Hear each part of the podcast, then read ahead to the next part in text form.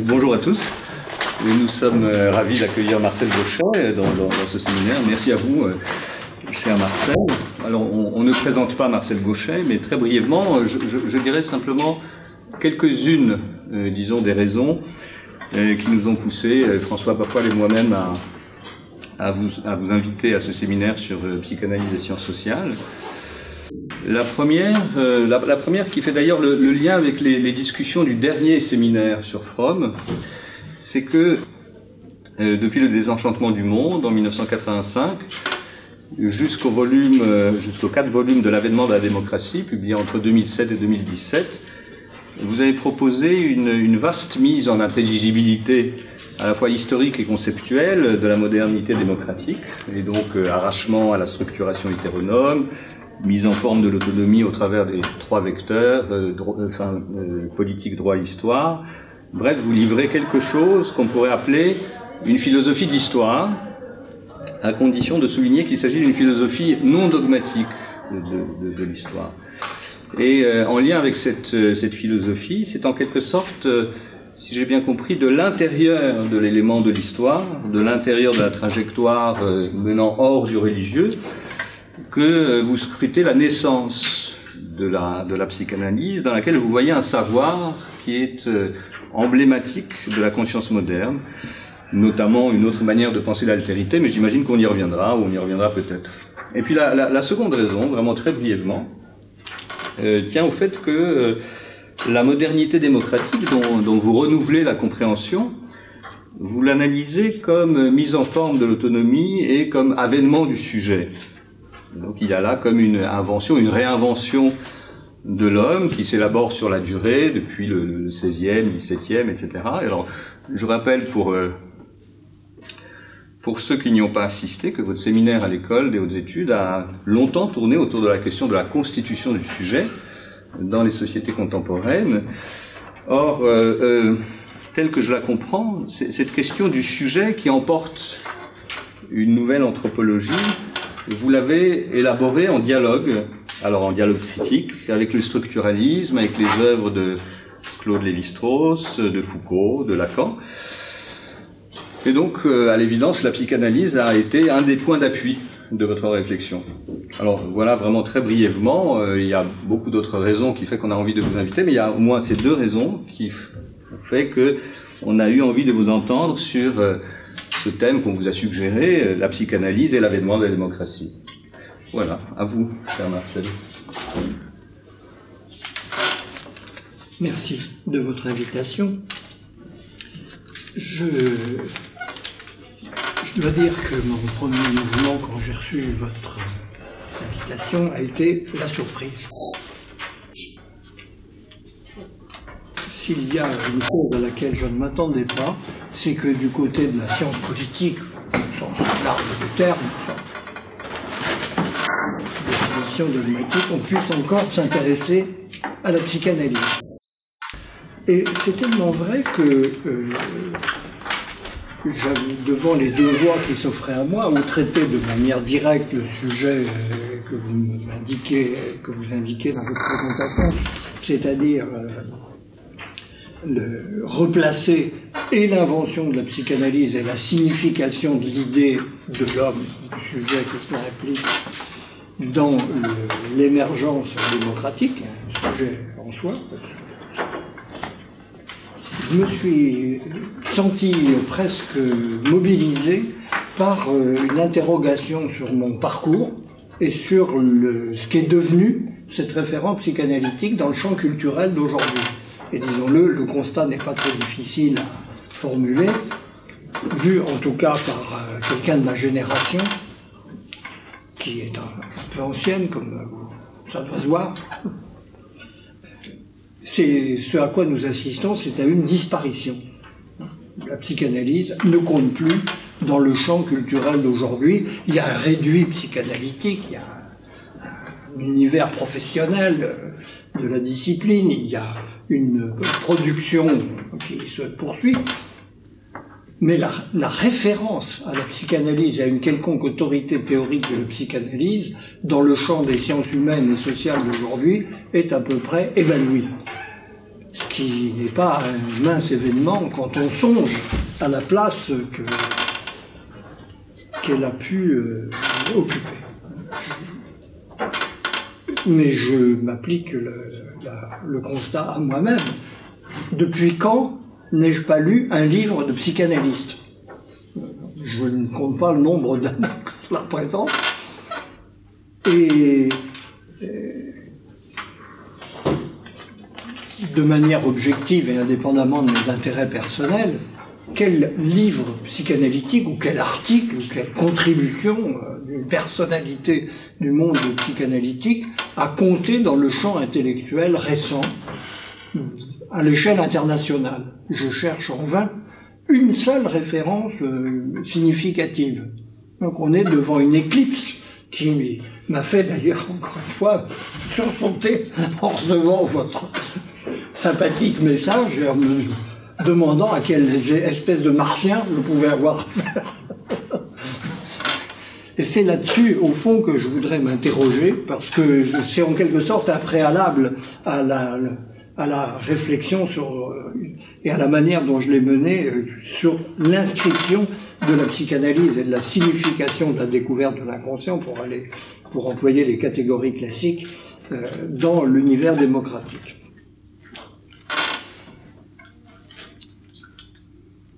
Mais cette disparition de la psychanalyse du champ des références culturelles supposées autorisées n'est pas la seule.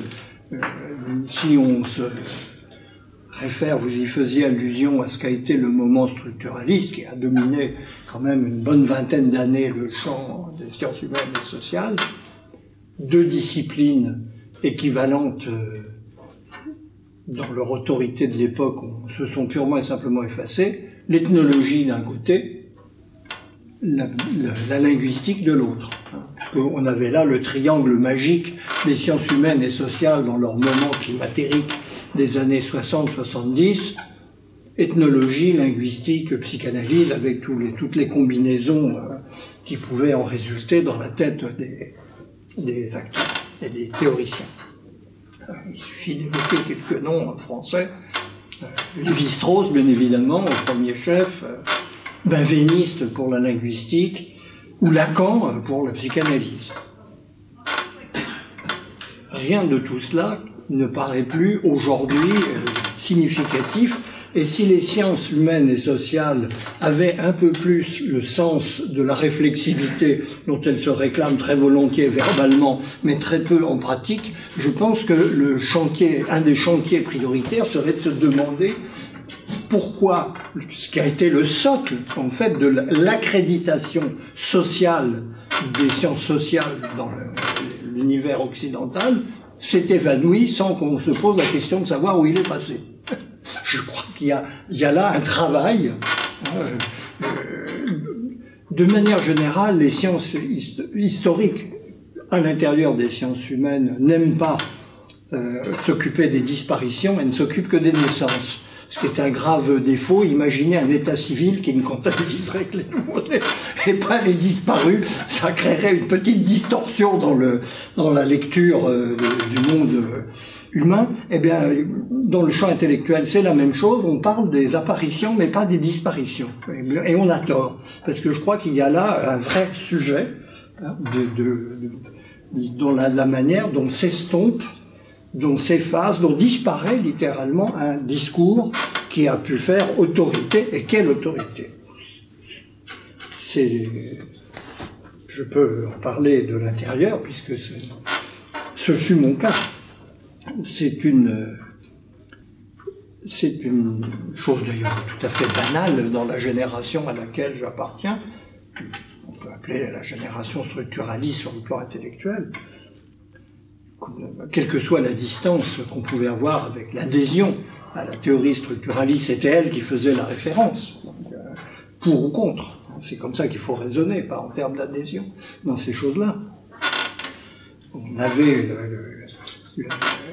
triangle des maîtres du soupçon, Marx, Nietzsche, Freud, et le triangle des trois disciplines que j'évoquais à l'instant, linguistique, ethnologie, psychanalyse, comme l'évidence d'une architecture théorique qui était euh, l'avenir des sciences humaines et sociales. Cet avenir n'a pas duré longtemps, finalement.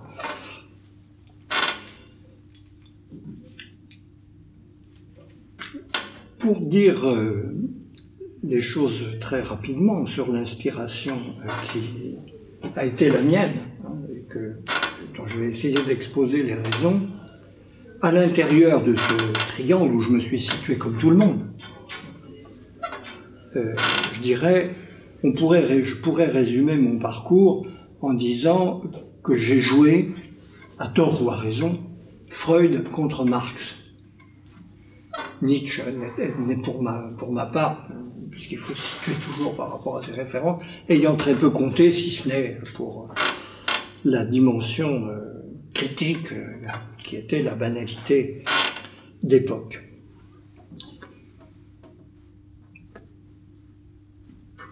Qu'est-ce que dans ce parcours que vous évoquiez, j'ai retenu au total de la psychanalyse?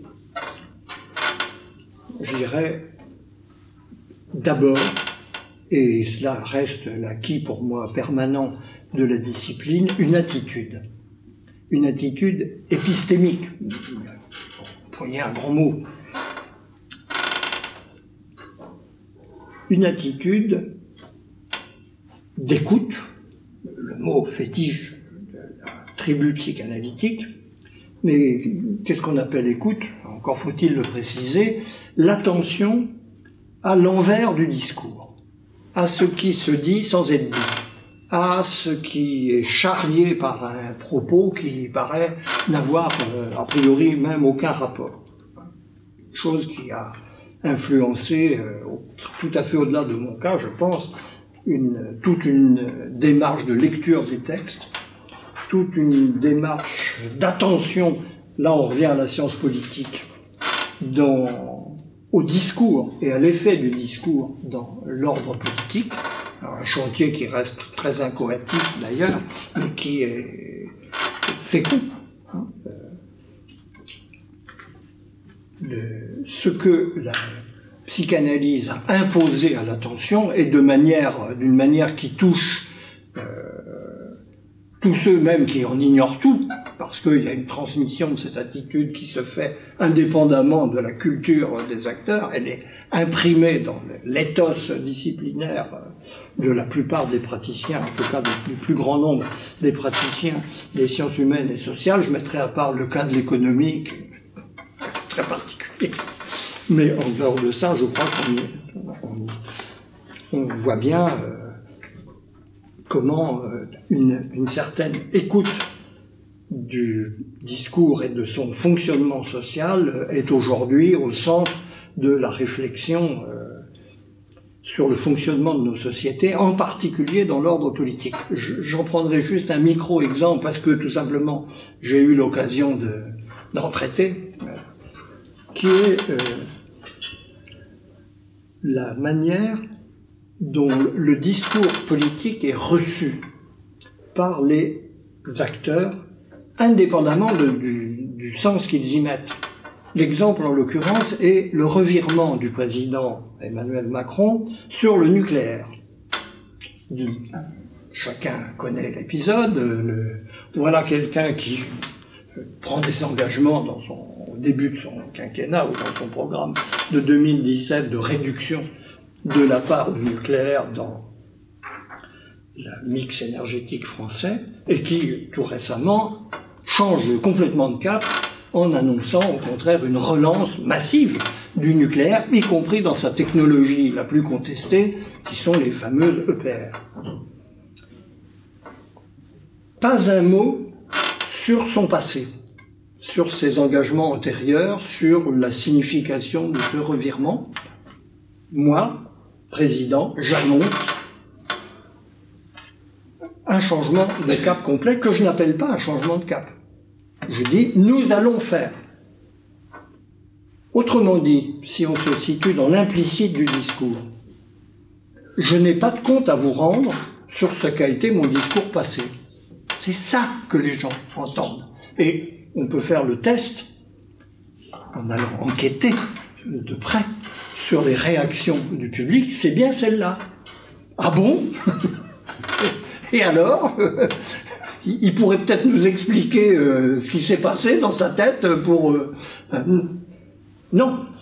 Et là, vous trouvez, là, vous, ça engage toute la théorie de la communication politique d'aujourd'hui. Un homme d'autorité ne doit jamais dire qu'il s'est trompé ou qu'il a changé. C'est interdit parce que c'est affaiblir sa position. Ça, c'est la conviction de tous les communicants politiques qui donc ont une vocation à planter nos, responsables successifs absolument certifiés. Et du point de vue du citoyen, vous avez un discours hors, hors, euh, hors échange normal de la communication où euh, tout le monde a le droit de changer d'avis. Mais on s'explique sur ces changements d'avis. La parole politique est celle qui se donne le droit de ne pas s'expliquer sur ces changements d'avis. Et là, c'est ce qu'on appelle. il y a eu. Ce qui est curieux d'ailleurs, c'est que jadis, on a étudié ce genre de phénomène à propos du Parti communiste, et en particulier des changements de ligne du Parti stalinien car le camarade Staline, lui aussi, ne prenait pas vraiment la peine d'expliquer longuement les attendus des nouveaux caps que le parti prenait. Et ça a complètement disparu. Et aujourd'hui, la communication politique vit de l'oubli total de de ce que la communication politique a pour dimension essentielle, l'implicite de ce qu'elle véhicule. Personne n'écoute les programmes ou les contenus d'analyse euh, des, responsables. Ça, c'est très facile à vérifier parce qu'on va vous demander aux, gens une heure après avoir écouté le discours ce qu'ils ont retenu. Rien. mais, mais, ils ont entendu quelque chose qui lui reste dans la position de celui qui énonce le discours. Bah, je crois que là, on est typiquement devant un des acquis de la démarche psychanalytique qui est devenue une culture, non pas courante, la preuve en est, puisque il y a encore beaucoup de praticiens théoriques du discours qui nous parlent du pouvoir de la rhétorique, etc., mais en ignorant complètement ce que, dit un discours, c'est ce qu'il ne dit pas dans l'ordre public. C'est ce qu'il charrie de position de celui qui l'énonce et d'implicite sur la signification même de cette parole qui se veut une parole d'autorité et qui doit s'établir comme parole d'autorité. C'est ça qui, devient, qui est le plus important dans le discours avec l'arbitraire de la position d'autorité qui ensuite fait qu'on s'étonne de la délégitimation euh, des, des responsables publics. Leur discours en est, à mon sens, le principal responsable. Si on fait une analyse en profondeur de la crise démocratique, qu'on trouve ce genre de phénomène au premier plan, derrière tout ce qu'on peut euh, déverser comme euh, analyse, d'ailleurs pas fausse, sur les frustrations, le, fait qu'on ne traite pas des questions qui préoccupent les gens, etc. etc. la découverte psychanalytique, dont personnellement j'ai fait euh,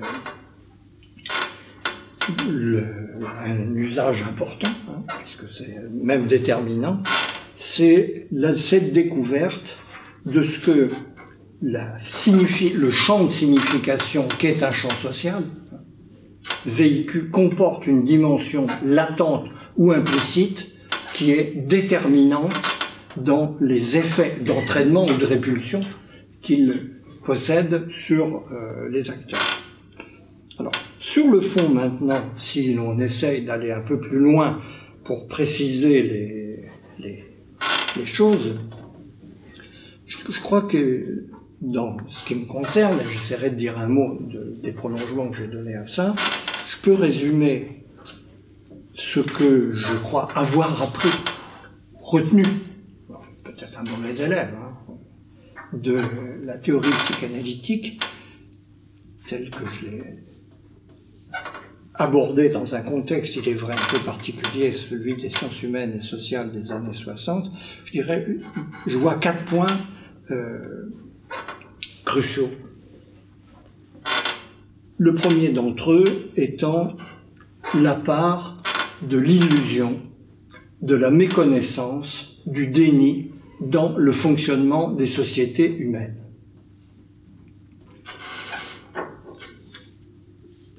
C'est en fait un champ euh, que, pour des raisons très profondes, la psychanalyse n'a abordé que par la bande. Il y a bien ce fameux livre de Freud, qui n'est pas un de ses meilleurs, à mon sens, qui s'appelle L'avenir d'une illusion, qui a crédité le thème, mais sur cette illusion même, et pour des raisons de fond, je crois qu'il a très peu à dire. Ce livre, d'ailleurs, euh, me semble-t-il, peu, significatif du point de vue même de sa théorisation. Il y a un peu le, c'est un peu, j'oserais dire, irrespectueusement, un amateurisme du commentaire euh, social de la part de quelqu'un qui part d'un point de vue qui lui empêche d'y comprendre grand-chose, même s'il met le doigt sur quelque chose d'important. à côté de l'illusion, en effet, il y a la méconnaissance, qui est tout à fait autre chose. C'est la part aveugle. Ça, c'est ce que c'est ce qu'on nous devons, d'une manière ou d'une autre, au marxisme. Le fétichisme de la marchandise, le processus même euh, de, circulation des biens dans une société capitaliste implique de la part des acteurs la méconnaissance de ce qui se joue dans cette circulation pour résumer la chose euh, très brièvement. Et c'est effectivement euh, un mécanisme qui me semble susceptible d'une beaucoup plus grande généralisation que ce que Marx en a fait, puisqu'il avait lui un objet très précis qui était la critique de l'économie politique. Et là, en l'occurrence, c'est pas simplement du discours des économistes, ce qui est beaucoup plus intéressant, c'est la manière dont le fonctionnement même d'une société suscite la méconnaissance par un, effet d'optique hein, sur ce qui se joue dans le processus social. Spontanément, nous ne le connaissons pas. Spontanément, ce mécanisme suscite de manière intrinsèque une illusion, là on peut reprendre le mot, sur ce qui opère véritablement. Et à ces données euh, premières, on peut ajouter cette catégorie essentielle, je crois, du déni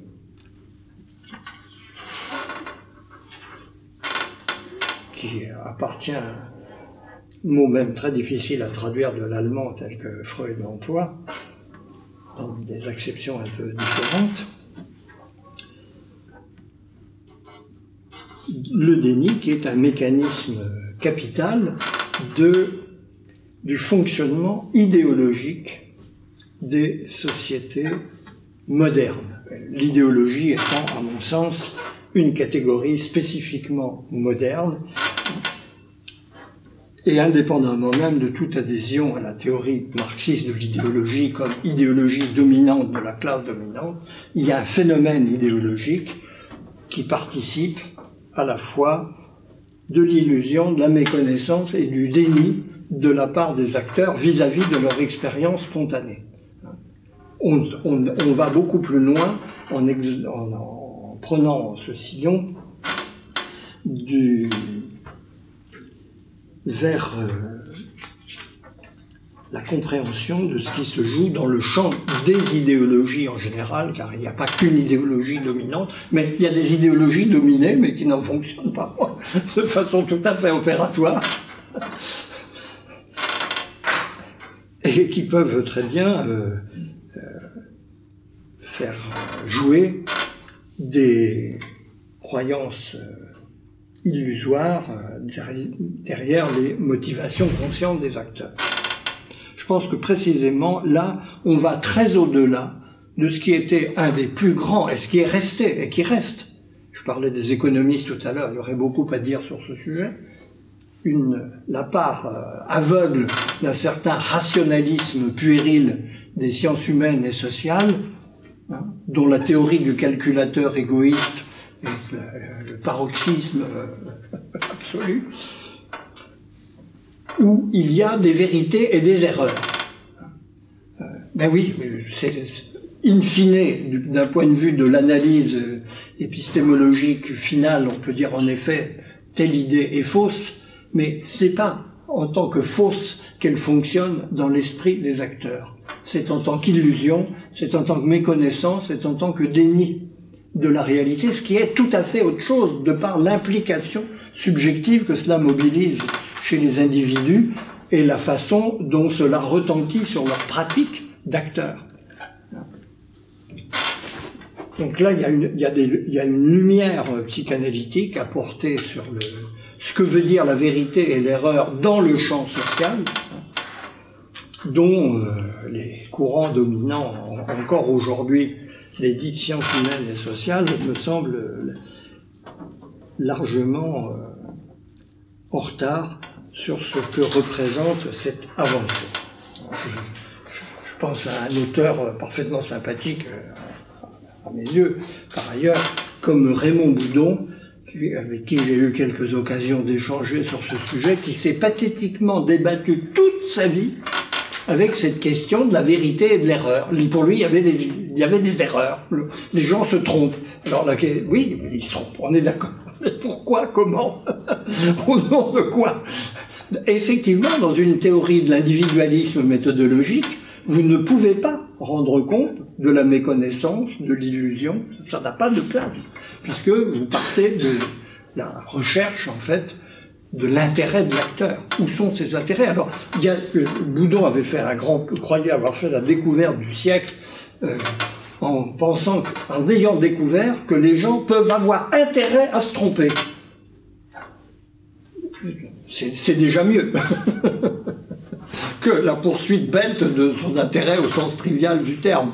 Mais une fois qu'on a dit qu'ils ont intérêt à se tromper, on ne dit pas pourquoi ils ont intérêt à se tromper et, et de quelle forme ça prend.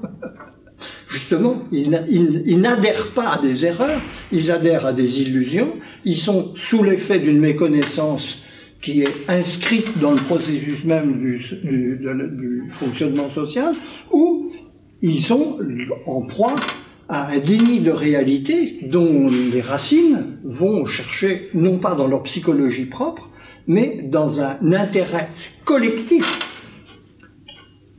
détermine un refus de la réalité, ce qui est tout à fait autre chose qu'une erreur.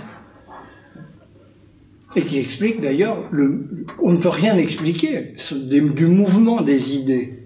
Prenons un exemple particulièrement saisissant la découverte, avec beaucoup de guillemets, du totalitarisme dans la France des années 1970. En termes d'individualisme méthodologique, je voudrais bien savoir euh, comment on peut rendre compte du fait qu'une erreur collective massivement partagée pendant des décennies, tout d'un coup, s'effrite en quelques années au profit d'une découverte d'une réalité que tout le monde pouvait parfaitement connaître. Comment or, or, la vie politique n'est faite que de phénomènes de ce genre, où tout d'un coup, une idée s'impose. Pourquoi? Elle, peut être fausse, elle peut être vraie, euh, il y a de tout. Justement, là, il y a après la responsabilité du chercheur d'apprécier le camp où il se situe. Dans un univers pluraliste, personne ne sera évidemment d'accord avec tout euh, en permanence. Mais on a affaire à d'autres mécanismes indispensables à la compréhension de la vie sociale dans sa dimension intellectuelle. Je crois que le chantier est ouvert, mais reste très largement à fortifier, à creuser et à expliciter, même dans ses attendus. Deuxième euh, point euh, à mes yeux euh, essentiel, qui me faisait parler de jouer un peu vite Freud contre Marx, l'apport de la, théorie psychanalytique, pour moi, initialement le plus déterminant, après euh, j'ai peut-être pris une autre voie, mais c'est le dévoilement du rôle de la contradiction et des divisions dans le domaine, dans le phénomène même, on peut dire, humain-social. C'est la, la découverte de la place constitutive que la contradiction tient dans le désir humain, dans le fonctionnement psychique et, on peut le dire par extrapolation, dans le fonctionnement collectif.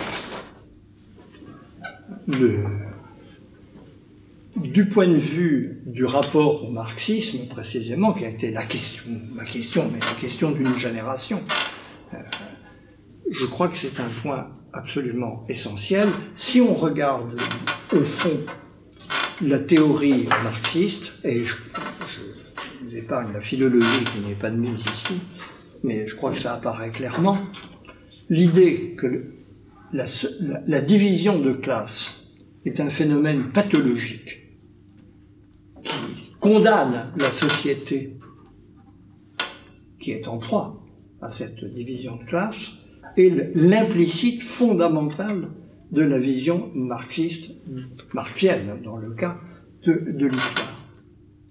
Si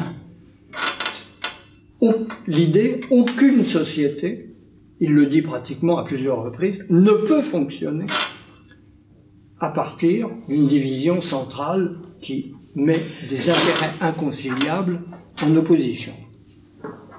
Eh bien si. Et non seulement elle peut, mais c'est comme ça qu'elle fonctionne toute. D'une manière euh, dont il faut précisément euh, analyser les expressions. Et là, de ce point de vue-là, la, la, théorie psychanalytique, bien comprise, parce que c'est une question qui a divisé la psychanalyse elle-même, hein, euh, là-dessus, il faut ajouter au nom de Freud celui de Lacan, qui je pense a été un auteur tout à fait déterminant pour aller au fond de la découverte freudienne sur un certain nombre de points, même si, à mon sens, il en a trahi d'autres. J'y reviendrai. Le, le but d'une thérapie psychanalytique, puisque malgré tout, la psychanalyse, c'est certes une théorie, mais c'est avant tout une pratique destinée à soigner des gens qui euh, présentent des symptômes qui leur rendent la vie impossible. Derrière ces symptômes, il y a en effet des contradictions. Il y a impossible à assumer qui se traduisent par des phénomènes euh, variés, euh, qui peuvent être la bête dépression jusqu'à des symptômes spectaculaires, des névroses classiques qui apparemment n'existent plus. Mais autre question.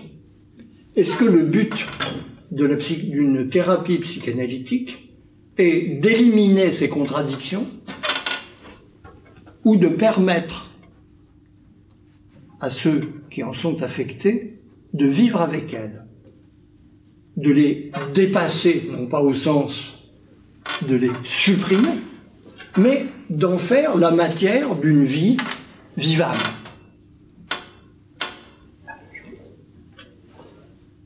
C'est une, euh, le champ psychanalytique s'est divisé dans les années 50 et 1960 sur cette question. Hein d'un côté la, thérapie euh, psychanalytique à l'américaine, ce qu'on appelait à l'époque l'ego-psychologie, et de l'autre côté, effectivement, la voie lacanienne, qu'il a eu la vertu d'expliciter, qui précisément mettait en avant ce caractère constitutif du conflit psychique dans l'existence humaine. Et une euh, mise en évidence qui, à mon sens, et je ne suis pas le seul d'ailleurs du tout à l'avoir pensé, et essayer de théoriser, s'applique à l'existence collective. C'est, je crois d'ailleurs, je crois qu'on peut dire que cette découverte a compté dans le changement profond des démocraties par un phénomène de con. Je dis pas que c'est parce que les gens ont lu Freud ou Lacan, mais, les théoriciens sont souvent en consonance avec l'esprit de leur temps qui les porte. Hein. Et je crois que le grand changement qui a eu pour effet de stabiliser des régimes démocratiques dont on oublie aujourd'hui très facilement combien ils étaient contestés, fragiles, menacés, jusqu'à une date tout à fait récente, avec des forces euh, euh, qui n'étaient pas le Parti communiste, comme on l'écrit dans les manuels d'histoire aujourd'hui. Il y avait une droite autoritaire euh, qui, pour qui la réduction au silence des opposants un peu trop voyants était un programme d'évidence. Hein. Les démocraties d'après 1945, ont vécu pendant 30 ans dans un régime qu'on peut appeler de guerre civile froide, où on faisait encore des listes à la veille des élections sur les gens qu'il fallait enfermer en priorité. c'est pas de l'histoire ancienne, c'est une histoire récente. Précisément, ce qui a changé de l'intérieur les démocraties, et là-dessus la théorie démocratique a accompagné le, le, mouvement réel de la société, hein, c'est l'idée que la démocratie, la démocratie des modernes en tout cas, est le régime qui laisse les divisions s'exprimer au lieu de chercher à les supprimer, et que c'est là le moyen, un, de les rendre fécondes, et deux, de les rendre vivables, hors d'une ambiance insurrectionnelle permanente et des effets répression, de répression qui vont avec. Bon, cela, euh, c'est, euh, ce n'est là qu'une découverte fonctionnelle. C'est ainsi que les choses marchent. Ça ne dit évidemment rien du fond, c'est-à-dire euh, de l'origine de ces divisions et de ces contradictions. Et c'est là où on entre dans un autre chapitre qui est celui, au-delà de ce premier constat fonctionnel que j'ai essayé de creuser pour mon compte. Et là, je dois dire que la, théorie psychanalytique s'arrête, à mon sens, euh, de pouvoir éclairer, y compris dans son propre champ, euh, c'est un point c'est une butée sur laquelle euh, elle est restée relativement euh, muette, y compris un auteur comme Lacan, qui a pourtant mis fortement le point en évidence. Hein. D'où sortent ces contradictions? À quoi correspondent-elles? Une fois justement qu'on ne se contente pas de la vision euh, simpliste qu'elles ne correspondent qu'à des contradictions d'intérêt, entre des classes. Oui, il y a des contradictions dans la société entre les détenteurs du capital et les détenteurs et les malheureux condamnés au travail. C'est pas douteux. Est-ce que ça épuise le sujet? Est-ce que avec ça, on a la clé des phénomènes de contradiction idéologique et politique qui se manifestent dans les sociétés démocratiques? Je ne le pense pas.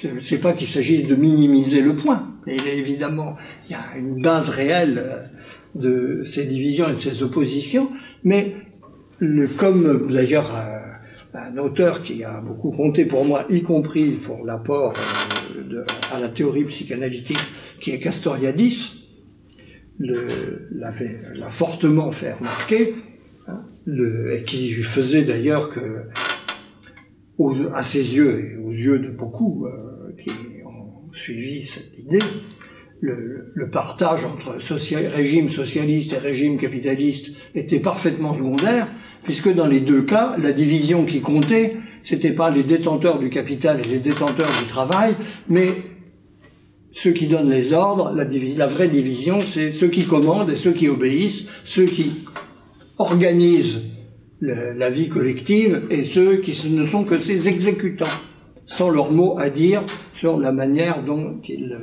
Euh, voilà une autre manière de comprendre la conflictualité sociale d'une portée euh, qui vient droit hein, de l'inspiration psychanalytique, mais qui trouve dans le champ social une autre traduction.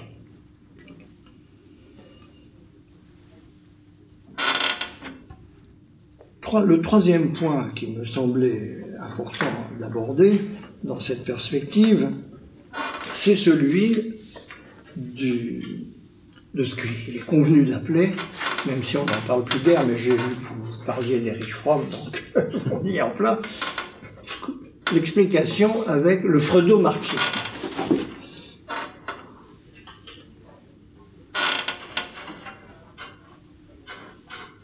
Et bien évidemment, alors, c'est d'un point de vue très pratique, c'est un point qui pour moi a été déterminant, c'est le rejet complet de l'idée qu'il puisse y avoir une synthèse du freudisme et du marxisme. Euh,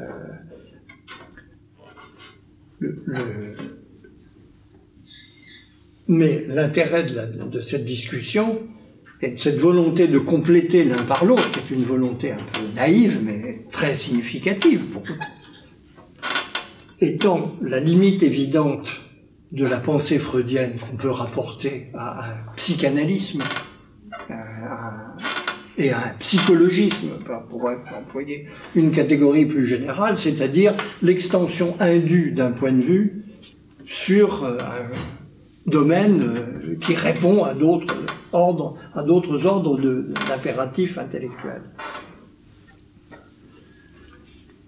Mais ce que donne le freudo-marxisme en réalité, c'est une annexion du psychologisme par le sociologisme, ce qui ne nous fait pas avancer énormément. Et, je crois que de ce point de vue, euh, la vraie question qui a très importante, celle-là, qui a que le freudo-marxisme a mis euh, à l'ordre du jour, mais dont il faut dépasser les termes tels qu'il les a formulés, et l'articulation, la croix des sciences humaines et sociales de l'individuel et du collectif, y compris sur le plan psychique et y compris sur l'intervention de l'élément psychique dans le fonctionnement social. Au fond, si je devais, comme ça, tout à trac, désigner un centre de gravité de ma curiosité intellectuelle, je ne parle pas des résultats, mais de ce qui m'a guidé comme euh, inspiration, c'est la recherche d'une alternative à cette, euh,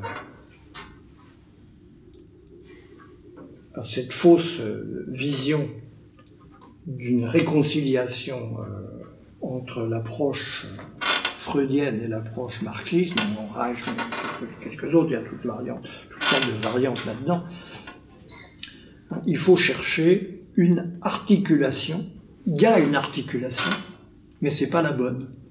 Il y a une articulation, ce que dans le langage philosophique, je préfère appeler l'être soi et l'être ensemble, hein, c'est-à-dire l'intrication de la dimension psychique des acteurs sociaux avec le fonctionnement de leur société sur tous les plans, idéologique, politique et pratique, mais qui doit se poser en des termes totalement différents de ceux que le freudo-marxisme a essayé de bâtir sans, sans y parvenir. C'est un point très complexe à aborder parce qu'il faut l'illustrer abondamment pour être clair. Je le laisse de côté, mais nous aurons le temps d'en parler si vous le souhaitez. Pour, je, voulais revenir à mon quatrième point, qui est au final, je crois, le plus important, l'apport décisif de la théorisation psychanalytique au champ intellectuel euh, à venir, pour autant qu'il y ait un progrès dans ces, dans ces disciplines, et je le crois, nous avançons dans la compréhension, malgré tout.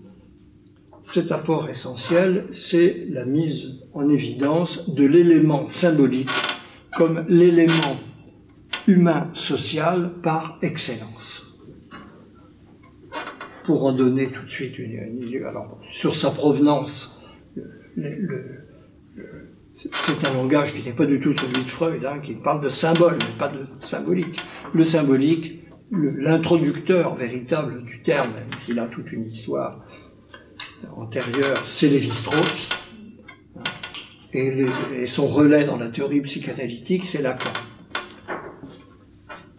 Qui en a fait, je vais y revenir, quelque chose qui me semble tout à fait trompeur, mais qui néanmoins a énormément compté pour attirer l'attention. Si on se situe au plan euh, de la vie euh, sociale et politique, qui est mon, objet principal, cela, cette découverte du symbolique se concentrer dans une formule simple, mais généralement très, très mal comprise parce que difficile à comprendre, qui est celle de l'institution du social une société ne se contente pas d'être, elle doit se faire être. Et non pas se faire être euh, en pratique, mais se faire être en se signifiant comme société. Par un fonctionnement qui relève évidemment d'un inconscient ou d'un implicite, mais qui n'en est pas moins déterminant. Et dans mon, dans mon cas, je crois que c'est une, euh, c'est peut-être la manière la plus simple de faire comprendre un, point extrêmement difficile, je le, je le reconnais, le, très difficile à exprimer en particulier. ce que j'ai essayé d'éclaircir comme processus de sortie de la religion, comme processus générateur de la modernité, c'est le passage, on peut le résumer en parlant du passage de sociétés explicitement symboliques, les sociétés religieuses anciennes, avec leur mode de structuration, pouvoir sacré, euh, hiérarchie, euh, euh, incorporation des acteurs, symboliques du corps, d'abord à, à tous les niveaux de la vie collective, passage donc de sociétés explicitement symboliques à des sociétés implicitement symboliques. Les sociétés modernes, dont toute la difficulté de déchiffrement au fait qu'elles valorisent, le, elles valorisent y compris soit avec des sciences, de leur, des sciences expertes hein, de leur fonctionnement, leur dimension explicite, elles ont des constitutions, hein, pour prendre l'exemple le plus simple. La modernité politique, c'est l'écriture de la règle du jeu politique dans des textes auxquels on peut même euh, créer des institutions chargées de vérifier la conformité des actes politiques à cette norme écrite positive. On sait exactement à quelle date doivent avoir lieu les élections. Bah, pour ne prendre que cet exemple, dans des sociétés religieuses, ça n'a ce genre de fonctionnement n'a absolument aucun sens.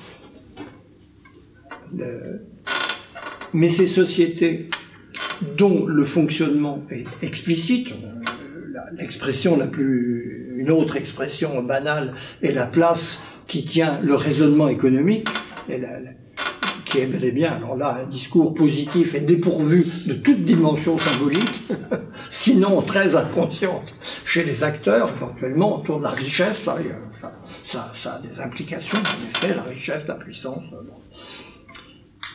On devine un peu, sans aller très loin, dans la... Mais ces sociétés sans, symbolisme explicite n'en sont pas moins des sociétés à symbolisme implicite. Des sociétés qui fonctionnent au symbolique, sauf que ce symbolique y est implicite, latent ou inconscient. Je, n'aime pas employer ce mot d'inconscient parce qu'il s'est chargé de tellement de, significations euh, trop lourdes, au sens où il est devenu le, il a donné lieu d'ailleurs à, un paradigme des sciences sociales, à mes yeux, le plus funeste, c'est je vais vous dire ce que vous pensez, que vous ne savez pas. C'est pas ça, l'implicite. C'est quelque chose qui est accessible. Encore faut-il se donner les moyens d'y accéder. Il est présent sans être d'une manière latente, sans être inconscient au sens d'un indéchiffrable qui mettrait l'observateur dans la position du savant qui regarde les coléoptères euh, dans leur bocal. C'est pas comme ça que ça se passe. Hein.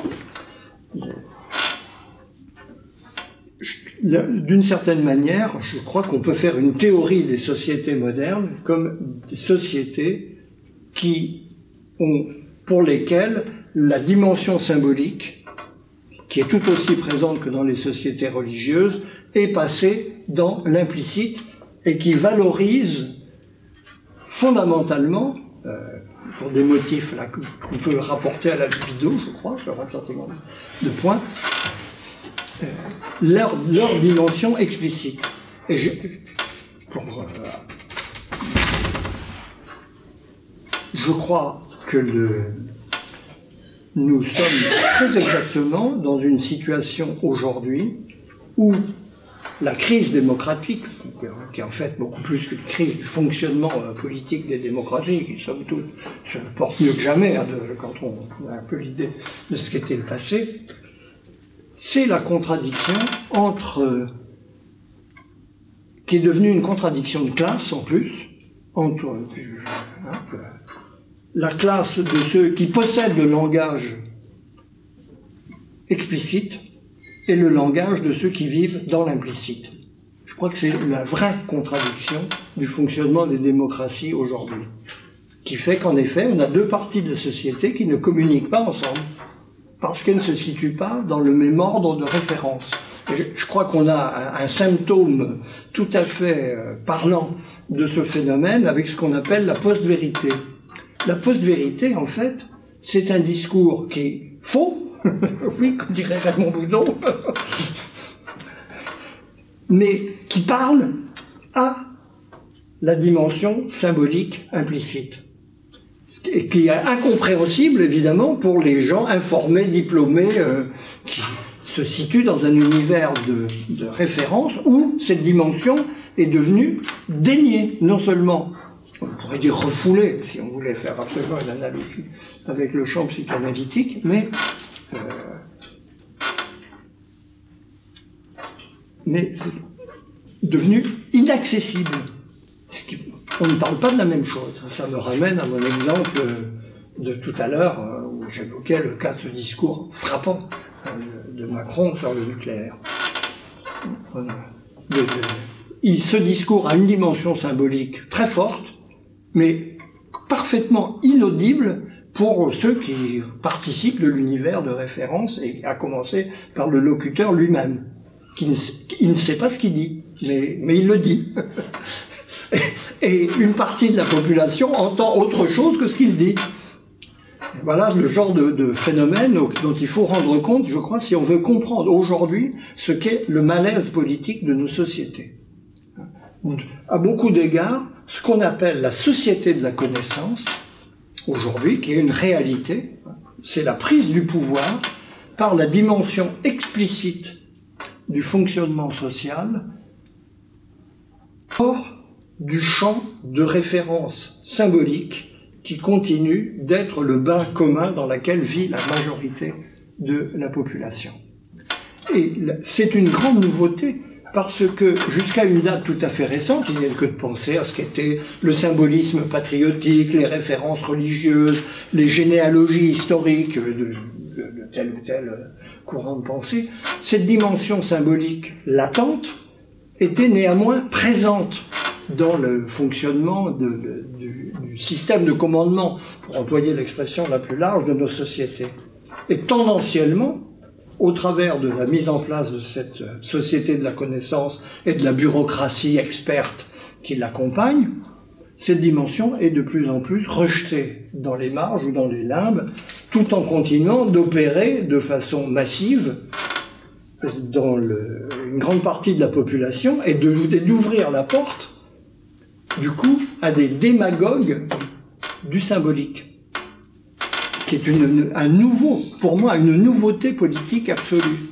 Ils n'ont pas de programme, ça n'a absolument aucune importance. Ils n'ont pas de, ils n'ont pas de vision de la, de la société positive qu'on pourrait traduire dans un projet articulé. C'est pas le sujet. Mais ils parlent de la dimension symbolique des sociétés dont le discours officiel est impuissant à rendre compte alors qu'elle est là, omniprésente. Je crois que cette, là est, à mes yeux, l'apport décisif hein, même s'il est encore très incoatif, très, très peu élaboré en réalité, même si on emploie ces mots à tout bout de champ, de, la psychanalyse, hein, c'est la mise en évidence du symbolique comme registre de la signification. Registre de la signification, ça dit quelque chose, et ça n'a rien à voir avec ce que Lacan a pu faire de la théorie du symbolique en dérivant vers un logicisme, en fait, hein, avec sa théorie du signifiant, il, a cette formule extraordinaire, le symbolique, c'est le logique pure. Je crois que ça n'a vraiment rien à voir. Précisément, bon, là, il a, fourvoyé euh, une, une, découverte essentielle à laquelle il a par ailleurs euh, tout à fait remarquablement contribué. Alors, je, je conclurai, pour ne pas être trop long, très vite, sur euh, ce qu'était en fait votre commande initiale, dont je me suis peut-être détourné de façon indue, vous me direz, n'hésitez pas à me le dire. C'est-à-dire la manière dont, à mon sens, on peut situer, euh, y compris cette découverte intellectuelle, mais y compris la mise, la, la, la conscience des acteurs qui conduit euh, à cette découverte, parce que pour qu'il y ait euh, des, une théorie psychanalytique, il fallait qu'il y ait une demande. Les psychanalystes n'ont pas arrêté des gens dans la rue pour leur dire on va vous expliquer ce qui vous affecte. Hein. D'où est venue cette demande qui a rendu possible qu'un neurologue viennois euh, très standard se dise euh, par rapport aux gens auxquels il avait affaire qu'il fallait peut-être emprunter une autre voie que la cure de sommeil ou le, les traitements de choc divers et variés qui étaient en vigueur de son temps. Il ne les a pas trouvés tout seuls, ils sont venus à lui. C'est une dimension capitale de la découverte psychanalytique. Il y, avait, il y a eu des psychanalystes à partir du moment où il y a eu des gens qui pouvaient se penser comme des névrosés. ça n'existait pas sous Louis XIV. Hein. Alors là, ça, c'est rien à comment on produit ce genre de spécimen humain Voilà la question euh, à laquelle euh, il faut répondre.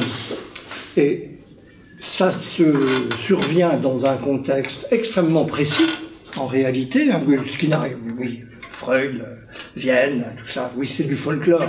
Ça aurait pu être à Londres ou à, ou à Berlin, où d'ailleurs ça a très vite trouvé son équivalent il y a toujours une part individuelle dans ces affaires, mais ce n'est pas la part essentielle.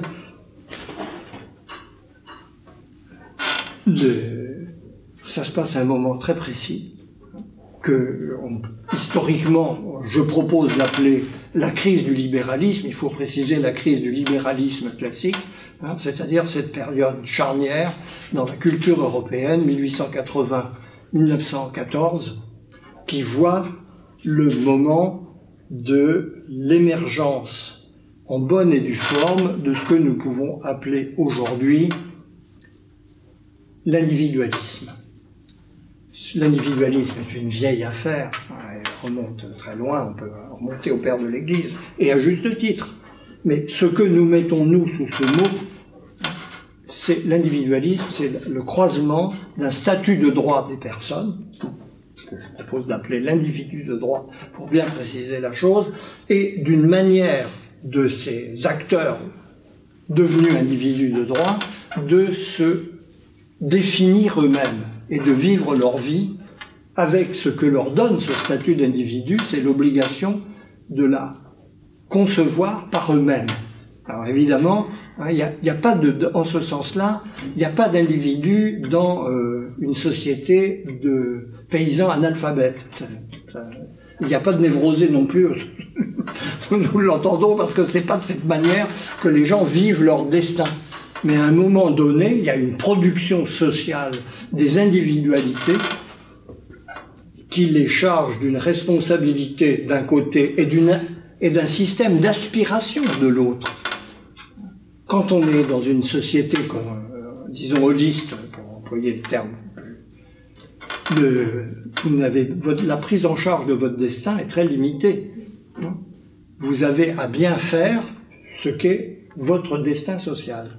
Alors ça peut s'accompagner de grandes souffrances euh, personnelles, tu peux en douter, et on en a tous les témoignages possibles, mais ça n'implique pas cette euh, auto-réflexion des personnes sur ce qu'a été leur destin, justement, sur ce qui a commandé leur euh, propre volition, désir, aspiration, et la façon de résoudre les contradictions qui, qui se déclarent dans ce processus.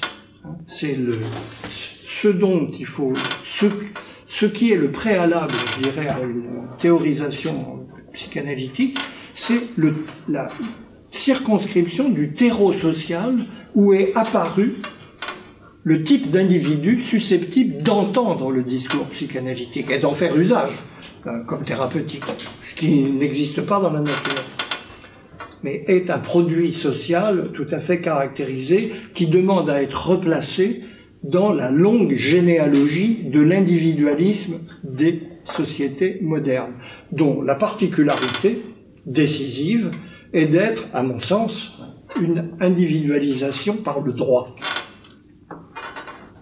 Et une individualisation qui se fonde sur l'attribution sociale du statut d'individu de droit, qui n'est pas là non plus. Hein, l'image, tout ce qui obère la plupart des, des études sur l'individualisme, d'un point de vue historique en tout cas, c'est cette idée spontanée qui nous vient que l'individualisme naît de l'intérieur des individus. nous sommes tous des individus, on est d'accord là-dessus. Ça, a toutes sortes d'implications. Mais euh, c'est pas parce qu'il y a eu une révolte des individus contre le carcan social qu'a émergé ce que l'on appelle l'individualisme. Cette révolte, elle existait d'ailleurs. Hein. Là aussi, on a tous les témoignages possibles et imaginables. Il y a un phénomène bien plus profond qui est l'attribution sociale par le droit du statut d'individu aux acteurs sociaux. Et c'est dans ce cadre-là que la théorie euh, freudienne trouve, via l'existence de ce produit imprévu que les juristes n'avaient pas anticipé, qui est le névrosé, le névrosé fin de siècle, que, qu'est possible le, la découverte psychanalytique. Je pense que mon, idée, d'ailleurs, si Dieu me prenne vie, c'est de, relater très précisément ce, ce processus hein, qui, a, qui non seulement s'est déclaré à un moment bien donné, dans des milieux bien donnés, hein, encore une fois, c'est pas dans le fond des campagnes de Galicie que le qu'a émergé le, le névrosé que Freud pouvait rencontrer à Vienne ou dans n'importe quelle capitale européenne de l'époque on peut très bien accorder tous ces paramètres sans faire de sociologisme naïf. Hein.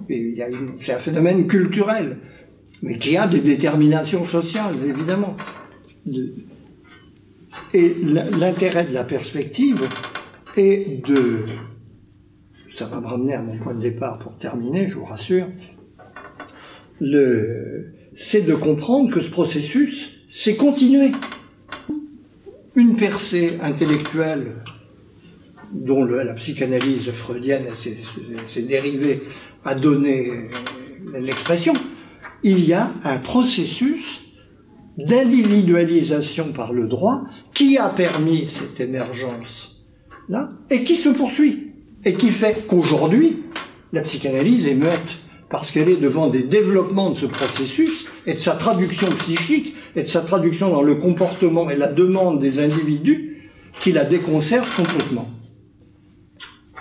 C'est une euh, prise de conscience d'ailleurs qui est assez répandue maintenant dans le milieu psychanalytique. Hein, ça a le nom de nouveaux patients. Ils sont plus comme avant. Où sont nos névrosés d'antan On ne sait pas ce qu'ils veulent. Il y a tout un discours assez drôle à entendre. Mais oui, c'est normal. Euh, si je puis dire, euh, il faut partir du processus qui a permis cette découverte pour comprendre ce que sont les expressions actuelles de ce processus, qui n'est d'ailleurs pas terminé, très probablement. Hein, je, il n'y a pas lieu de s'avancer là-dessus. Et on peut comprendre la crise qui frappe aujourd'hui euh, la théorisation psychanalytique en la remettant dans l'histoire qui l'a rendue possible. Merci beaucoup. Merci beaucoup. Euh, bon, on, finit sur la, sur la psychanalyse déconcertée, si je comprends bien. Euh, à vous la parole. François euh, Merci Marcel Gauchet de cette, euh, cette, conférence très intéressante. Vous êtes au cœur de notre euh, problématique de ce séminaire, effectivement le lien individu-société. Je vais me concentrer uniquement sur le deuxième, je pourrais prendre le troisième de je prends uniquement le deuxième que vous avez souligné, le deuxième point que vous avez souligné, le rôle de la contradiction et de cette division inscrite dans le fonctionnement psychique qui se répercute dans le fonctionnement social. Et vous avez ajouté par extrapolation. Et qu'est-ce qui vous autorise? Je non, non, question. là, je me suis mal exprimé. C'est le lot, malheureusement, de. de la parole, qui est l'équivoque. Hein.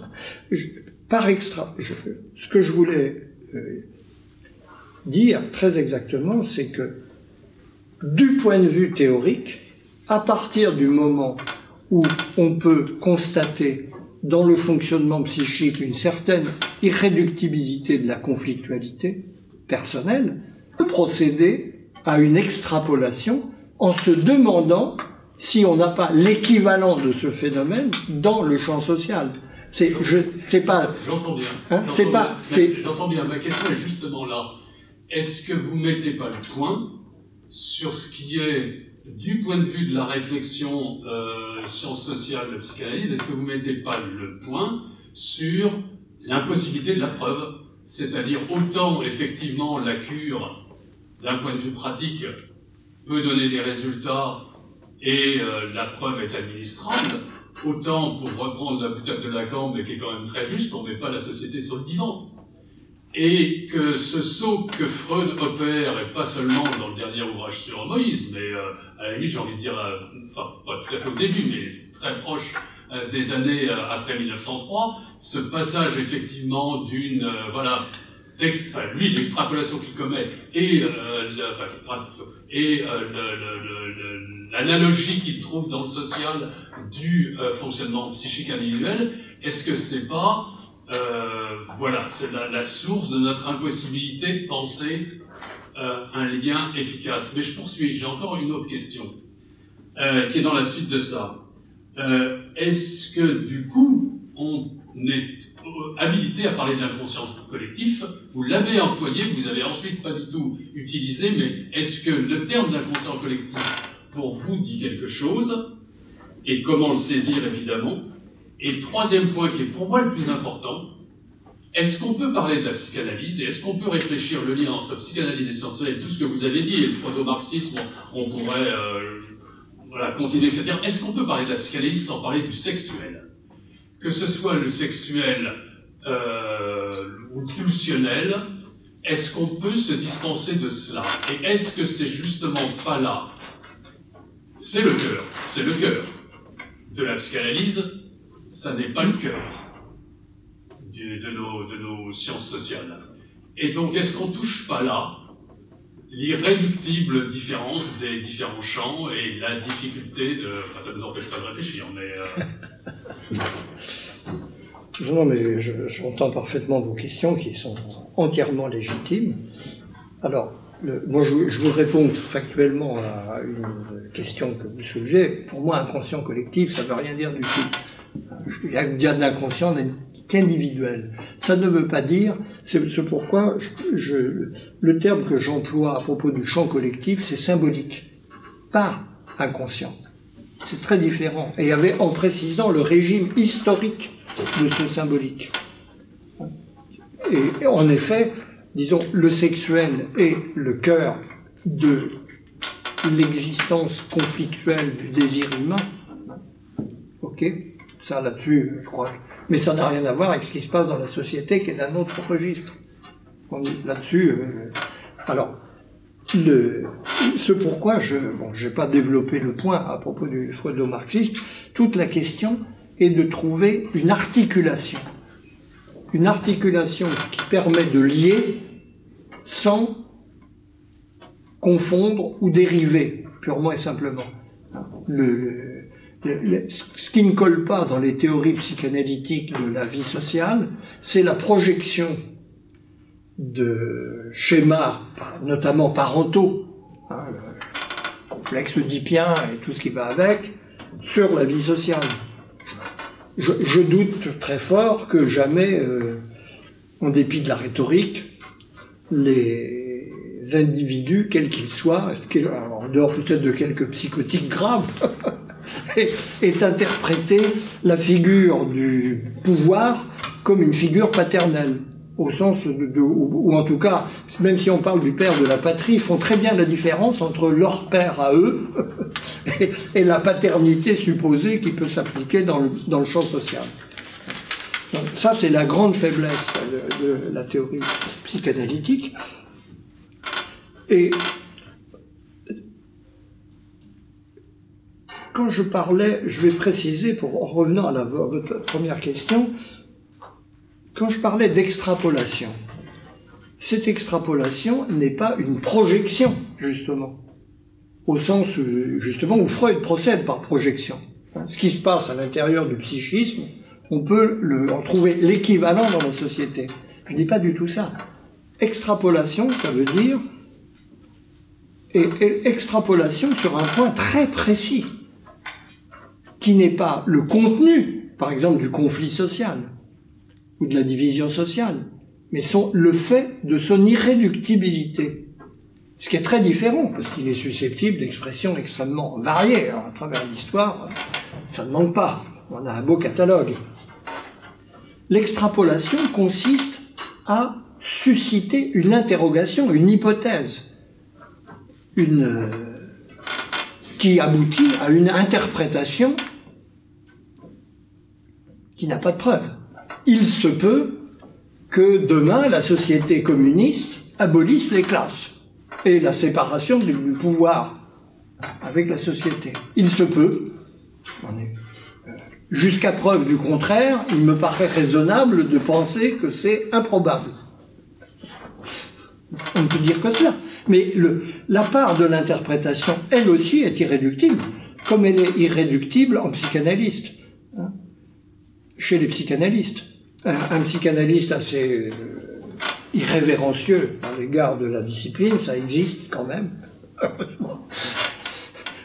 Il disait une fois, dans une discussion qui reprend à peu près les termes de la nôtre, vous savez, en psychanalyse, les seules interprétations qui marchent, c'est les interprétations fausses. On s'en aperçoit après. Mais justement, le patient entend tout à fait autre chose que ce qu'on croit avoir euh, mis au jour, et c'est ça qui fonctionne. Je crois que c'est assez vrai.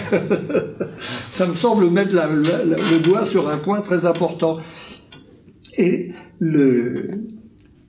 notre croix, hein, théorique, c'est effectivement l'élucidation de la manière dont peuvent se combiner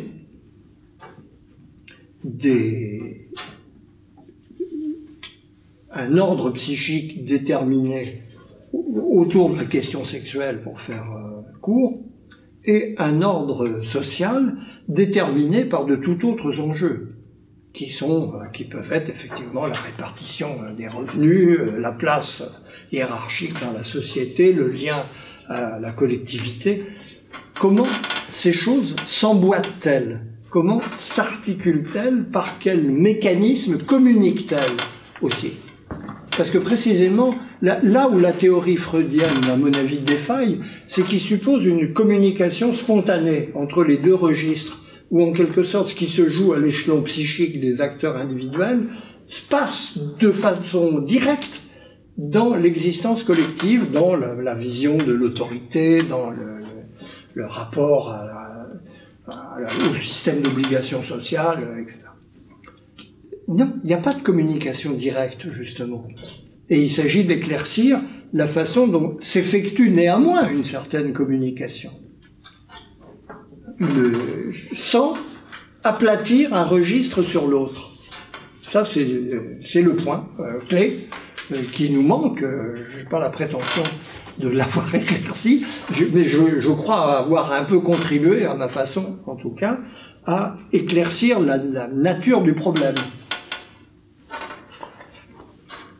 Parce que, parce que, par exemple, oui, pour, pour pardonnez-moi une minute, pour poursuivre ça, je pense qu'il y a, par exemple, une, il y a une, inscription psychique du social très profonde chez les individus. Par exemple, il y a une, une inscription sociale, une inscription psychique du pouvoir il y a une inscription psychique de la conflictualité dans les, dans les personnes. Je veux dire, d'une certaine manière, ça fonctionne dans la psychologie populaire.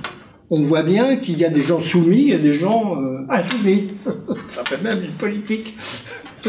Il y a des gens euh, qui ont un appétit démesuré de pouvoir qui n'a rien à voir avec le sexuel. Qui peut même... Non, je le crois je, veux dire que chez certains individus, il y a un lien entre les deux, ne veut pas dire qu'il y a toujours un lien. Il y a une, soif de pouvoir et une, soumission au pouvoir qui sont indépendantes de ce qui se joue dans la vie individuelle, même si ça peut se croiser dans, des cas individuels.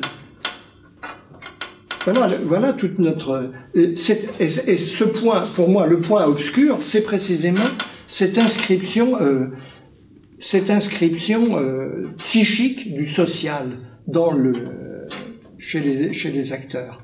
Lacan, j'ai eu une fois l'infini privilège de poser la question à Lacan en personne, dans une circonstance privée particulière. Il avait dit quelque temps avant, l'inconscient c'est le social. Et en quelque sorte, j'ai joué le rôle. Attends, vous pourriez développer. Et il avait marmonné en disant on verra ça plus tard. mais, c'est une bonne question. Il y a, une, la façon dont la, la, la société retentit les, articulations fondamentales du social, il hein, faudrait évidemment préciser ce qu'on appelle société ici, retentit dans la vie psychique des acteurs individuels est une zone totalement obscure et absolument décisive, et qui est distincte de la vie propre du psychisme individuel dans les rapports aux parents, l'accès à la sexualité, au langage, etc. Je crois. Est-ce que je peux. Oh, j'en prie, j'en prie. Est-ce que je peux juste prolonger peut-être sur ce, sur ce point euh, Monsieur Boucher, si je vous entends bien, euh, je, partage complètement vos, réserves sur le terme d'inconscient collectif et toutes les interrogations que vous avec, mais dans la réponse que vous adressez à François, euh, j'entends que, au fond, euh, vous, réfléchissez à l'inscription psychique euh, des phénomènes sociaux, mais, pas dans l'autre sens. Pas, à l'inscription sociale des phénomènes psychiques individuels. Et euh, j'ai beaucoup plus travaillé ces questions que, moi, qui ne ai pas vraiment travaillé, mais quand même, j'ai envie de dire, le sexuel, euh, ben, il y, a plein de social, et, en particulier, il la domination de genre, la, violence de genre, c'est universel. Donc, est-ce que c'est pas. est-ce qu'on ne ferme pas une porte importante à la réflexion en, essayant de comprendre comment euh, l'organisation sociale elle-même pourrait être euh, le produit d'une extrapolation, d'une construction euh, dont les bases seraient le psychisme individuel. Alors, ces questions sur le genre et, la violence de genre. Et puis, dans le même temps, vous avez beaucoup travaillé sur la, démocratie, et, précisément,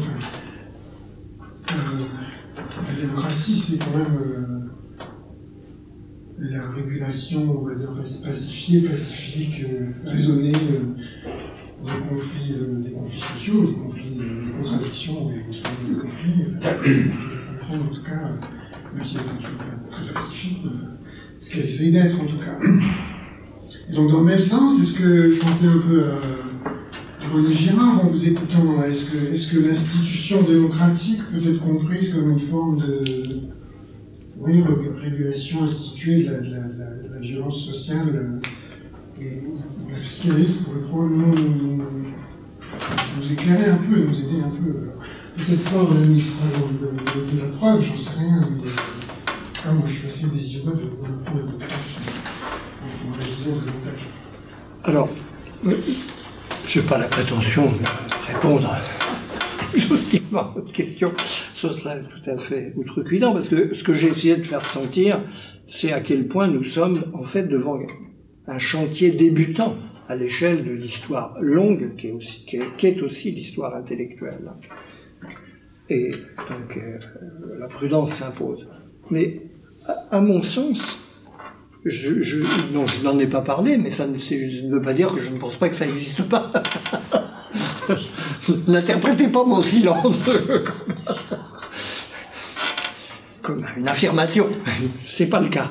Oui, je pense qu'il y a, il y a, il y a certainement. Euh, J'avoue que j'ai pas beaucoup de lumière sur ce sujet, mais a priori, je pense que ça joue dans les deux sens. Mais par rapport à l'exemple que vous preniez, est-ce que la domination masculine rappeler les choses par leur nom, peut être comprise comme, euh, c'est une vraie question, comme une émanation du, du problème sexuel tel qu'il se pose aux hommes et aux femmes. Parce qu'il faut, il y a quand même deux partenaires dans la circonstance. Alors, la domination n'est jamais, là je crois qu'on a fait un petit progrès, sauf cas de situation extrême, la pure imposition par la force d'un régime de pensée à une autre partie de la population. Et quelle est la part, à ce moment, la question à laquelle il faudrait répondre, si on admet que là se trouve la, clé d'un phénomène comme la domination masculine, quel écho cette domination masculine trouve-t-elle du côté de la sexualité féminine? Question euh, il faut être prêt à aborder avec euh, la plus grande prudence dans le contexte où nous vivons. C'est une question euh, légitime. À titre personnel, mais je n'ai pas de prétention euh, là non plus, je pense que là, on est de, la domination masculine est un phénomène qui ne relève pas du, du sexuel, sens. Elle relève de la question de la reproduction ce qui est très différent. Question à laquelle nos sociétés sont devenues un peu étrangères, puisqu'elles ont fait de la reproduction une affaire individuelle. Mais précisément, le grand changement, c'est le changement d'une problématique de la reproduction sociale, collective, politique même, à une vision privée, individuelle, personnelle de la reproduction. Et je crois que c'est plutôt de ce côté-là qu'il faut chercher la réponse à la question des origines de la domination masculine, qui est une des, grandes énigmes historiques, plutôt que du côté d'un enracinement sexuel de cette problématique dont je ne vois pas bien, mais j'attends avec intérêt des éclaircissements. Euh, où est-ce qu'on pourrait aller la chercher compte tenu de ce qu'on sait vaguement, mais un peu quand même assez clairement, de la sexualité masculine ou de la sexualité féminine ou du fait qu'il y a une seule sexualité. C'est un grand débat, grand débat intra-psychanalytique. Y a-t-il deux libidos ou une seule? Bon, enfin, Jusqu'à nouvel ordre, c'est pas tranché. Alain Polika Oui, merci beaucoup pour cette euh, mise en perspective extrêmement suggestive. N'y a pas vraiment d'objection, mais j'ai quelques curiosités. Vous dites que Lacan est déterminant pour aller au fond de certains développements de Freud. Et alors je suis intéressé à savoir lesquels. Vous avez cité le caractère constructif du conflit psychique dans l'existence humaine, dans l'existence humaine. Il me semble que chez Freud, on a tout de même cet élément-là, mais peut-être que ma méconnaissance de l'œuvre de, Freud était à l'origine de cette question-là. Vous dites que Castoriadis a beaucoup compté sur vous, et pourtant il était extrêmement critique à l'égard de Lacan, après avoir été proche. Mais moi aussi. Hein. Oui, bon, c'est sur quoi vous l'êtes et sur quoi vous pensez qu'il a approfondi Je pense à Castoriadis, qui a été très critique, notamment sur le concept de forclusion. Il y a un article extrêmement euh, radical de, Castoriadis là-dessus, qui est quasiment une sorte de mise au pilori de, de Lacan. Euh, J'ai deux autres questions, mais si vous voulez, vous pouvez répondre à ça. Eh ben, alors, euh, oui, euh, c'est c'est d'ailleurs une question, à la, ré- la réponse devrait être longue, je la ferai brève, puisque le temps nous est malgré tout compté.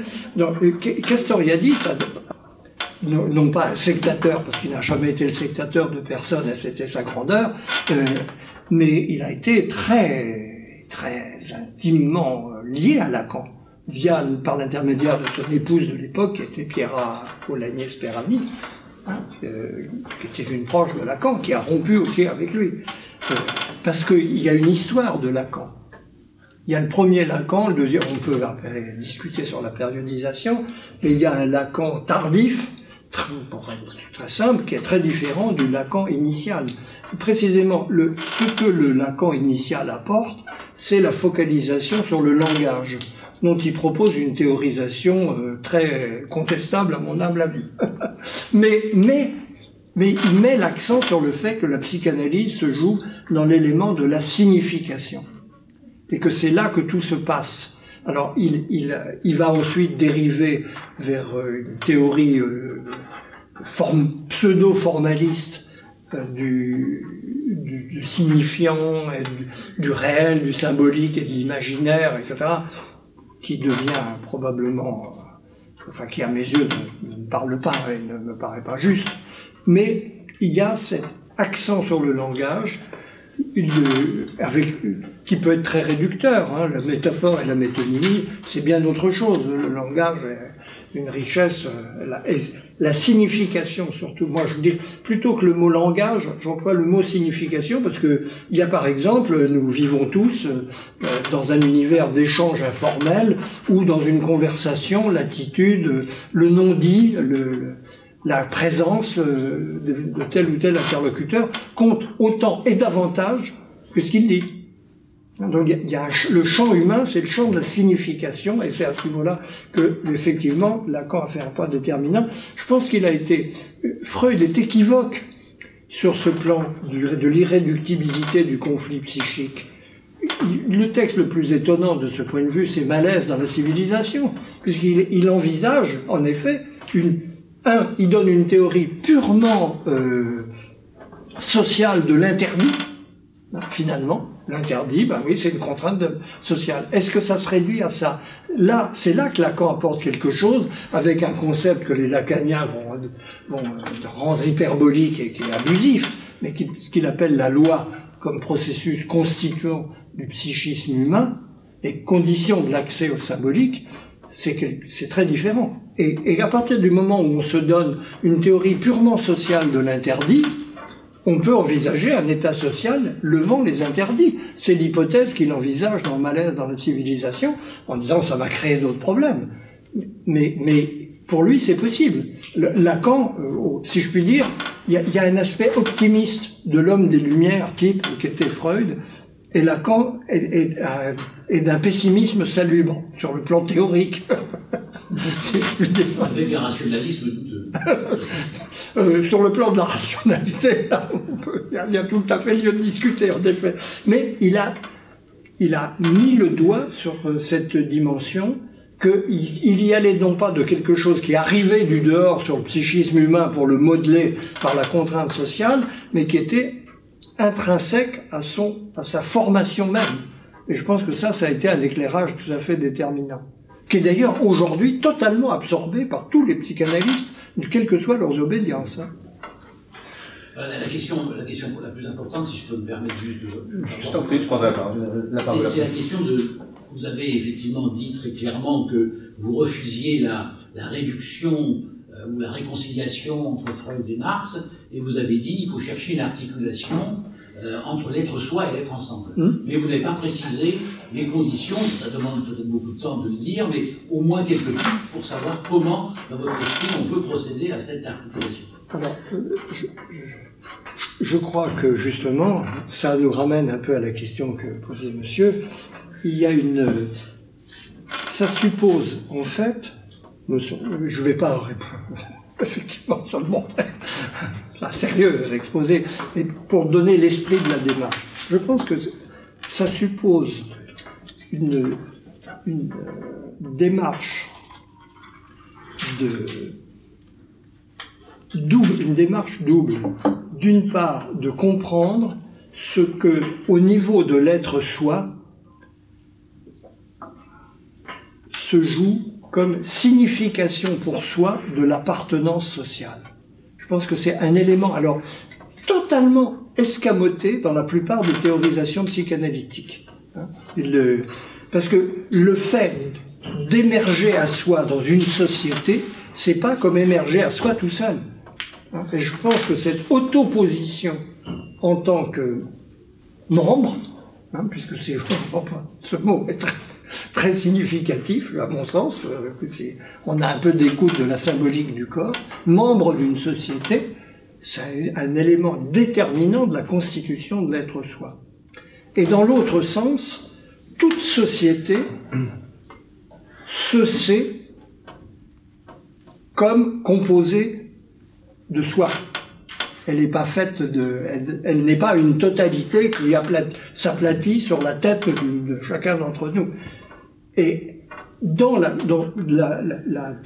vision du fonctionnement de toute société, il y a une place dans cet être ensemble, il y a un ensemble, il y a une symbolique de la coparticipation des acteurs qui a très souvent dans les sociétés religieuses pris la forme de communion, de, d'incorporation, il, y a toute une symbolique de l'appartenance qui signe, dont il faut bien voir la signification, et signifie qu'on sait très bien que cette appartenance n'est pas donnée spontanément ni imposable. Il faut la créer, il faut l'instituer, il faut en, donner les conditions. Et je pense qu'à ce niveau-là, on peut arriver à une vision beaucoup plus subtile de cette articulation euh, être soi, être ensemble, qui me paraît le, point névralgique sur lequel nous butons depuis, un bon moment, mais dont on voit bien que c'est là que ça se passe. Et je pense qu'on peut, dans, cette direction, on peut déjà considérablement avancer pour euh, mesurer et, mesurer la méconnaissance, par exemple, qu'induit notre notion spontanée d'individualisme aujourd'hui. Je parlais de la préconception qui empêche de comprendre l'histoire de l'individualisme comme quelque chose qui serait une pulsion venant de l'intérieur des individus qui veulent s'affirmer comme individus. C'est évidemment pas ça qui s'est passé historiquement. Et, et, bien de la même façon, spontanément, et là on peut reprocher aux psychanalystes d'être éminemment victimes de cette illusion, hein, l'idée de, l'idée individualiste implique en fait ce que les philosophes ont appelé le contractualisme, c'est-à-dire l'idée d'une existence préalable donnée d'un individu qui se fait tout seul de l'intérieur. Mais c'est pas comme ça, évidemment, que j'ai. Et, qui se fait en. Alors les psychanalystes vont dire, mais non, il y a une interaction avec les parents. Mais, mais c'est pas là, c'est beaucoup plus profond. C'est l'individualisation par la société. Oui, je dis l'atomisme tel que Taylor l'a fait. Hmm Vous faites. Oui, oui. Euh, alors moi j'aimerais bien qu'on revienne à, quelque chose qui est un des axes en fait de, notre séminaire et qu'on retrouve effectivement dans la discussion ici, c'est effectivement l'articulation de, l'individu et du collectif. Euh, en fait on revient constamment à cette question, effectivement c'est peut-être la croix. Euh, je, ce que vous avez dit sur l'implicite symbolique, euh, au fond, si j'ai bien compris, vous, vous, ne parlez pas d'inconscient collectif, donc vous récusez complètement ça.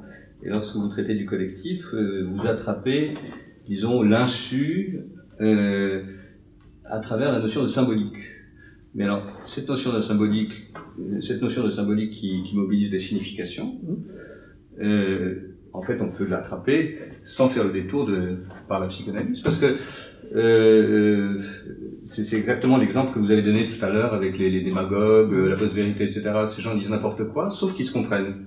Et puis alors il s'adresse à des gens, il raconte vraiment n'importe quoi, sauf que les gens les comprennent et que les, gens qui les écoutent se comprennent entre eux. Mais alors là, donc dans cet implicite là qui circule, comment, euh, en quoi on a besoin de la de la psychanalyse pour attraper ça? Je dirais, enfin, voyez, comme vous avez fait référence à Boudon, je pourrais presque dire que, que, que sa notion de rationalité subjective me permettrait d'attraper ce qui se passe entre ces individus et sans mobiliser les théories dire Alors, Alors, j'a- j'ajoute juste une deuxième question, mais si, si vraiment ça c'est un point de détail. J'étais surpris quand vous avez parlé de l'individualisme, donc euh, je, je comprends 1880-1914, et en même temps le mot est, apparaît quelque part entre Benjamin Constant et Tocqueville. Alors, du coup, euh, vous, dans votre compréhension, l'individualisme, vous le, vous le, le- le- disons, vous le datez, ou en tout cas vous l'analysez à partir de ce moment-là Oui. de 1880. Pardon Vous avez parlé de crise du libéralisme à partir de 1880. Ouais. Ça veut pas Oui, dire oui, mais c'est dans- en 1880. Oui, le, le, le- le- non, non, bien entendu, c'est bien entendu. Le- le- alors, je, je, je vais revenir là-dessus. C'est très simple, hein, c'est une rapidité d'expression trop grande. Je ne, crois- pas que la théorie boudonienne, puisque on ne va pas en faire une tête de turc qui ne mérite absolument pas, mais, il, est, typique d'une attitude de, justement, la volonté de rationalité, que j'apprécie tout à fait, mais qui, là, ne trouve pas un bon point d'application, parce que je ne pense pas qu'on puisse, dans ce genre de, dans ce genre de, de problématique, recourir à une grille. Et je pense qu'il ne peut, pas y avoir de théorie boudonienne de la post-vérité, dans ce qu'elle a d'efficace socialement. Et je ne dis pas qu'il faut être passé par la psychanalyse.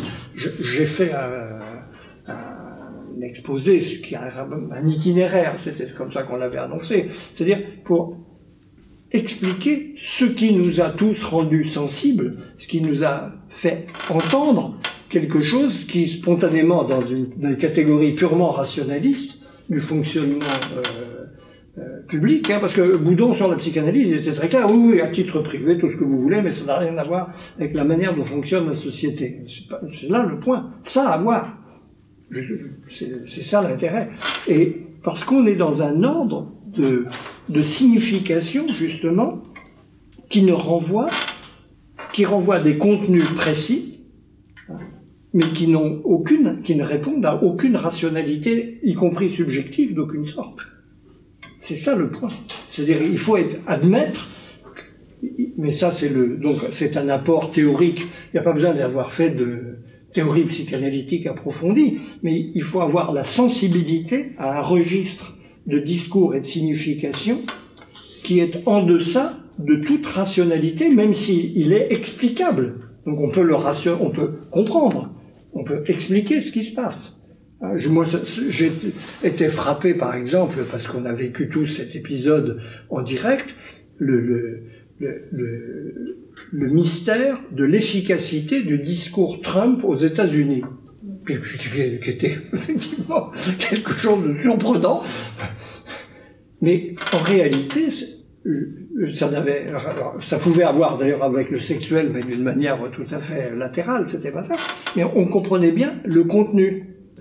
Mais c'est des contenus qui ne sont pas rationnels, mais qui sont extrêmement parlants en fonction de préoccupations, d'imaginaire d'une partie de la population. Et, ça, n'implique effectivement pas de passer par la psychanalyse pour y accéder, comme si ça relevait d'un registre inconscient, mais ça revit, dans un registre implicite qui échappe, lui, à la rationalité. Alors, sur l'individualisme, un mot, en effet, le concept, est assez, précis, hein, c'est 1830 en gros. hein, euh, mais ça reste une, ça reste euh, en 1830, la prop- c'est un terme qui ne se diffuse absolument pas. Il est chez quelques auteurs qui sont, qui vont d'ailleurs devenir, qui sont les auteurs socialistes, qui critiquent l'individualisme de la société bourgeoise. Mais ça reste très, un phénomène très limité dans une euh, société où l'aspiration individuelle trouve d'autres canaux que l'individualisme de droit. Alors que dans les années euh, 1880-1914, ça devient une question sociale repérée par les individus. L'exemple type étant le mouvement des suffragettes, par exemple, le- la demande du suffrage universel féminin. Ben, nous sommes des individus euh, comme vous, égaux en droit, donc euh, au nom de quoi vous refusez le droit de vote Et ce débat est très intéressant puisqu'on voit bien ce qui a empêché l'émergence individualiste, c'est la force de l'idée que le lien primordial dans la société, c'est le lien familial qui implique la subordination des femmes aux hommes, hein, et donc, euh, qui ne, alors que ce lien lâche complètement dans cette période 1880-1914. Voilà, c'est une, c'est un autre, à la fois un autre éco social pour le terme, qui devient un terme très banal. Pensez à quelqu'un comme Durkheim, mais tous les, tous les grands théoriciens des sciences sociales de ce moment-là ont ce terme, alors qu'il est un, un, terme très limité dans, dans ses utilisations dans la période où il naît. Même s'il y a un processus qui permet de comprendre le lien de l'un à l'autre.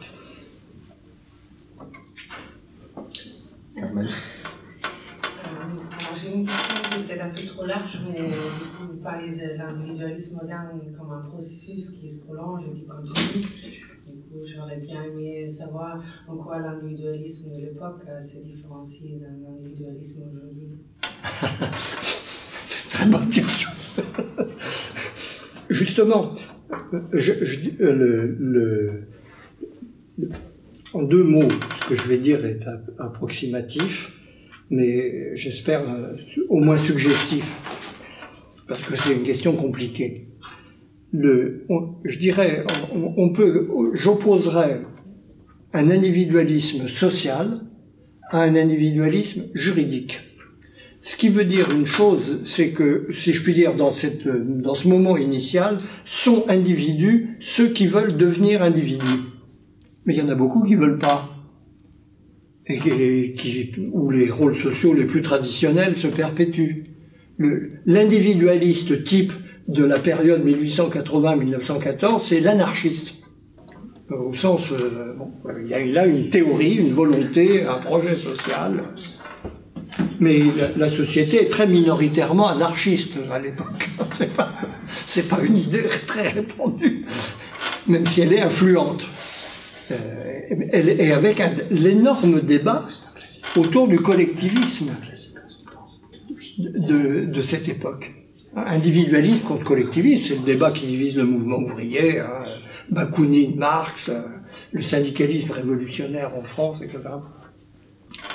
On a affaire aujourd'hui, alors cet individualisme est néanmoins inspiré par une source juridique, mais une source sous-jacente qui, se traduit éventuellement, par exemple, dans ce que je disais à l'instant, la revendication du suffrage universel féminin, mais qui n'implique pas pour autant un changement des statuts sociaux des femmes.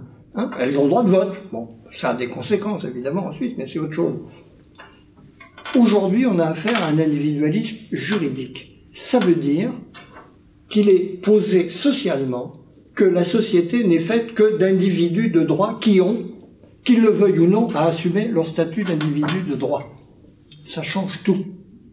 Y compris dans le fait qu'une partie, à mon avis, c'est une des clés de nos nouveaux problèmes sociaux, c'est qu'on donne le statut d'individu à des gens qui n'en ont pas les moyens et qui savent très mal se débrouiller dans la vie avec cette liberté qu'on leur euh, donne et qui suppose des moyens qu'ils n'ont pas à tout niveau c'est une, si je puis dire, c'est devenu une, contrainte sociale, soit un individu qui modèle l'éducation, qui transforme tous les rôles sociaux, etc.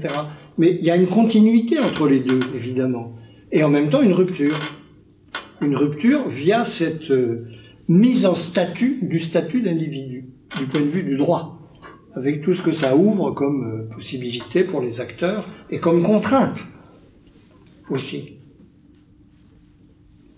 on avait le droit de ne pas être individu en 1880 ou en 1914, on ne l'a plus dans le monde où nous sommes. On ne choisit pas de l'être, tu l'es. C'est un impératif social. Je pense que ça fait une énorme différence. Thierry Lamotte. Oui, j'ai écouté avec beaucoup d'intérêt votre, votre exposé. Surtout que je suis psychanalyste et lacanien. Non encore un peut-être. Euh, et euh, alors, ce que vous avez abordé tout à la fin m'intéresse, il y a plein de choses, hein, il y aura plein de questions à soulever, mais ce que vous abordez tout à la fin m'intéresse particulièrement parce que c'est effectivement euh, une problématique qui non seulement nous, nous interroge, bon, bah, par ailleurs je suis chercheur aussi à l'université de euh, en tant que chercheur, mais ça, ça, ça fait débat, ça foisonne, ça introduit de nouvelles divisions dans la communauté psychanalytique elle-même. Vous, vous nous dites, on est, on est totalement d'accord, hein, la psychanalyse apparaît à un moment où une forme subjective fait son apparition comme ça sur, le, sur la scène de l'histoire, et Freud propose une théorie dans, dans, dans laquelle ce sujet qui apparaît à la fin du 19e siècle se reconnaît. Euh, il se trouve que c'est une théorie qui est tirée ou accompagnée, en tout cas articulée d'une pratique clinique, qui a quelques effets, et donc ça c'est la forme sub subjective qu'on a appelée névrosée, comme ça tout au long du, 20e siècle.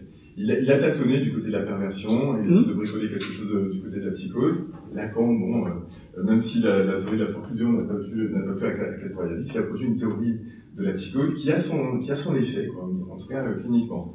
Toujours est-il qu'il y a un certain contexte euh, de, société produit un sujet qui se reconnaît dans une théorie, dans une pratique clinique aussi, qui lui convient assez pour que ça dure un siècle et des poussières, hein, à peu près. Et là, effectivement, on a, on a le sentiment que la psychanalyse est en train de s'éteindre, peut-être parce que cette forme subjective elle-même est en train de se... est en recul, hein, euh, euh, cliniquement, on constate qu'il y a de, nouvelles expressions comme ça de, la subjectivité euh, qui, qui, apparaissent, qui, qui, qui font qu'on qu réinterroge nos pratiques, la théorie, les fondements de la théorie. Le, bon vieux névrosé n'a pas disparu, mais ce névrosé à l'ancienne qui, occupait le, le, divan comme ça massivement pendant tout le XXe siècle et qui était comme ça un sujet divisé, pris dans, pris dans des identifications binaires euh, dans, dans lesquelles il n'arrivait pas euh, à se dépatouiller, sinon moyennant un symptôme de, névrose qu'il venait questionner sur le, divan. Celui-là, on a, on a l'impression qu'il en recul, et donc on voit apparaître de nouvelles formes qui semblent flottantes comme ça, qui glissent, euh, elles sont fluides, elles vont de l'un à l'autre. On voit tout ce mouvement, tout, ce, tout ce débat autour des, des transgenres. Alors d'un côté, on peut se dire que le sujet névrosé à l'ancienne, le bon vieux sujet freudien, est peut-être en train de, de, disparaître. Or, si la psychanalyse euh, disparaît, c'est que le sujet auquel elle s'adressait disparaît, ce qui pourrait nous laisser entendre qu'un nouveau sujet apparaît sur la scène de l'histoire, alors, première question, est-ce que vous pensez qu'il y a une théorie qui attrape ce sujet, qui, arrive à, discerner la logique de ce sujet et dans, laquelle ce sujet peut se reconnaître? Bon, ça c'est la première question. Du côté de la communauté psychanalytique, euh, de, depuis, quelques années, il y, a, y, a, tout un vent de changement comme ça qui commence à souffler, parce qu'une partie des psychanalystes essaie de courir après ces, ces, ces mutations qui sont en cours cliniquement et qu'on repère, pour essayer de revoir la théorie de fond en comble, à tel point que la théorie psychanalytique elle-même ne se reconnaît plus dans le miroir quand elle regarde ces nouvelles théories, c'est la psychanalyse queer, etc., qui essaie de repenser ses fondements de façon à faire flotter les identifications pour attraper ce sujet-là qui glisse de l'un à l'autre et ce sujet fluide. Donc il y a la queer psychanalyse qui, qui, qui, essaie de réinventer un peu la psychanalyse et ses pratiques. Est-ce que vous pensez, alors c'est une question que je vous pose comme ça, vous n'êtes pas obligé d'y répondre, mais que, c'est à la psychanalyse de courir après ces mutations pour essayer de s'adapter à ces changements, donc d'inventer une nouvelle, forme de, psychanalyse qu'on tient à queer ou peu importe comment on la nomme, ou est-ce que ce sujet-là, qui fait que la psychanalyse est en recul, appelle une nouvelle théorie, et dans ce cas-là, si vous en avez une idée, quelle est-elle? Qu'est-ce qu'elle nous apprend sur ce sujet qui est notre contemporain? Là, important. On peut laisser la deuxième question, mais moi, c'est si, non, non, si c'est un, c'est qu'il y a un nouveau sujet qui apparaît. Oui, oui, je pense qu'un nouveau sujet apparaît, mmh. en effet. Et je pense pas qu'on puisse, et d'ailleurs, je, je, il faudrait inventorier ces figures. Euh, et je ne pense pas, par rapport à ce que vous disiez, qu'il y a simplement la fluidité comme caractéristique. Une autre chose qui a émergé fortement, euh, on en parle beaucoup moins aujourd'hui, mais qui est très impressionnante, c'est ce qu'on appelait, ce que les psychiatres, plutôt qui sont maintenant en première ligne là-dessus, plutôt que les psychanalystes, appellent les états limites, et qui relèvent d'une autre démarche d'interprétation qui fait que le, finalement les gens qui ont le plus à connaître aujourd'hui des états limites, c'est les policiers et les juges d'instruction, beaucoup plus que les psychanalystes. Et ils ne sont pas forcément très équipés pour ça. Et donc, je crois que je, je, ne vois rien, mais je n'ai pas la prétention d'être informé de tous les développements hein, de la théorie psychanalytique, d'autant qu'ils sont devenus souterrains. C'est quelquefois très, ésotérique et très difficile de savoir exactement. On vous parle de tel gourou, parce que ça fonctionne toujours au gourou. Euh, mais qu'est-ce qu'il a écrit? Ah ben rien, non, non, c'est un enseignement purement oral, parce que Lacan était trahi par ses disciples qui ont voulu réifier son séminaire, c'est pas du tout comme ça. Là, si euh, ça devient une pratique clandestine avec société secrète, on aura des problèmes pour suivre le mouvement intellectuel en question. Je crois que le, le, travail préalable, moi, c'est précisément le, le, ce travail d'inventaire, parce que ça ne concerne pas que le névrosé classique. Apparemment, ça concerne les psychotiques, même les plus graves. On en croise encore quelques-uns. Non, mais, comme des névrosés, comme des névrosés classiques. Bien sûr, il y a encore de bonnes familles euh, bien structurées qui produisent du complexe et, des symptômes appropriés. Et ça, le mouvement de l'histoire hein, est, lent. Ces types-là ne disparaissent pas du jour au lendemain.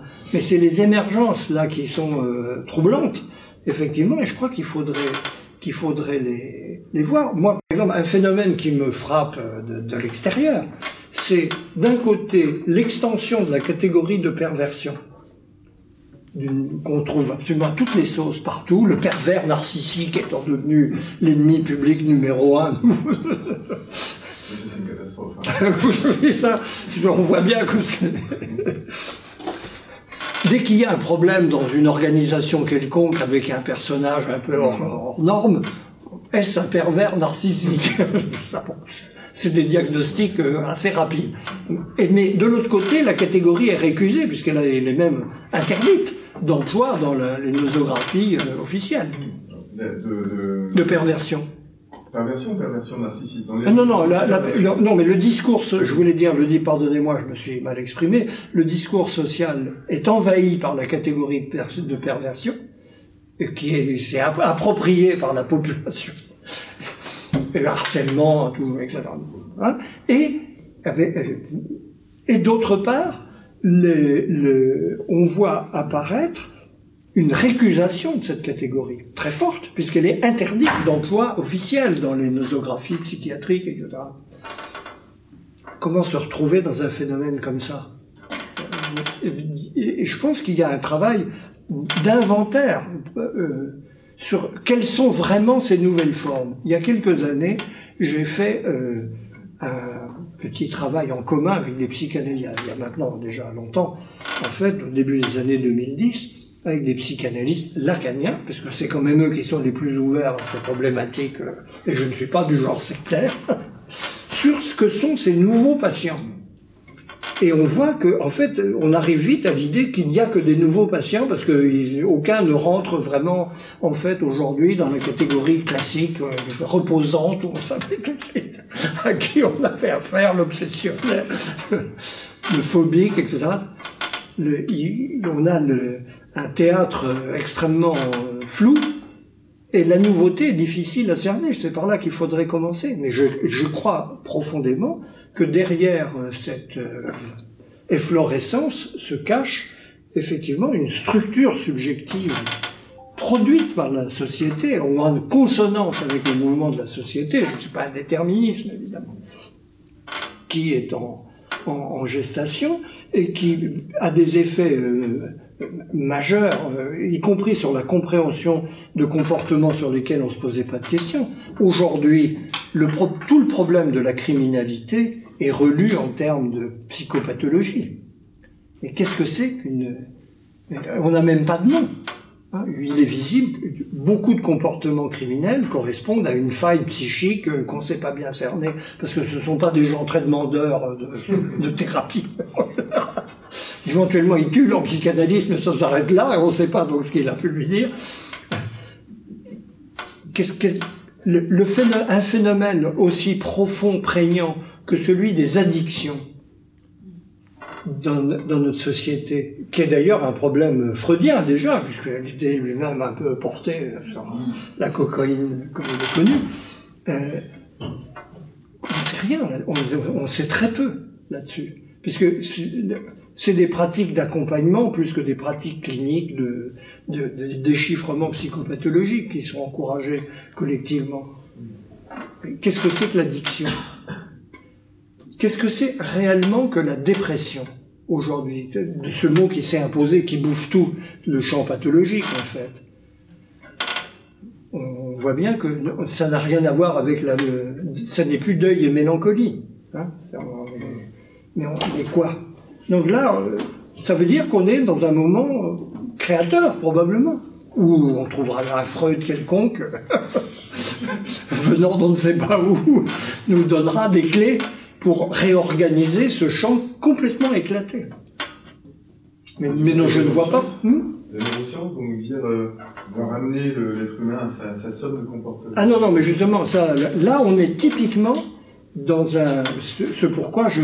Quoi qu'il arrive, et en dépit de ce que nous disons, je serai un défenseur inconditionnel jusqu'au bout de la démarche psychanalytique, parce que, tout simplement, pour elle, il y a quelque chose, non pas à expliquer, simplement par. Euh, l'activation de la zone B38 de l'air. Euh, mais il y a quelque chose à comprendre sur le plan de la signification qu'est l'élément humain proprement dit. Et donc euh, je crois que typiquement le développement des neurosciences est un élément de cette construction d'une société de la connaissance qui se ferme complètement à cette dimension vraie où vit en réalité l'essentiel de l'humanité.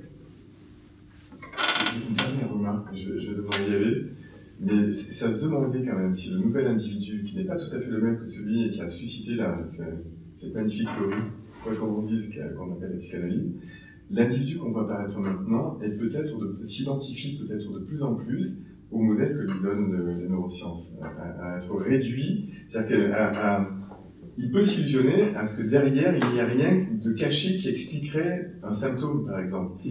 Et c'est pas tant que la, que la théorie euh, produit le, sujet, plutôt que le sujet s'identifie au point, effectivement, de ne plus euh, trouver d'intérêt à la psychanalyse, par exemple, à ce type de travail-là.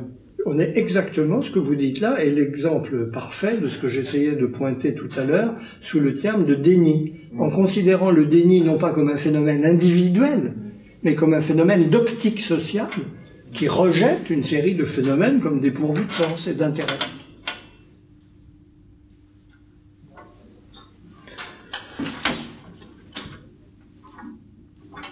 Prend une dernière question. Ah bah, sinon, bah, non, bah, je ne peux pas avoir. Le, tu, tu, tu augmentes mon, mon, sentiment de terreur à poser une question.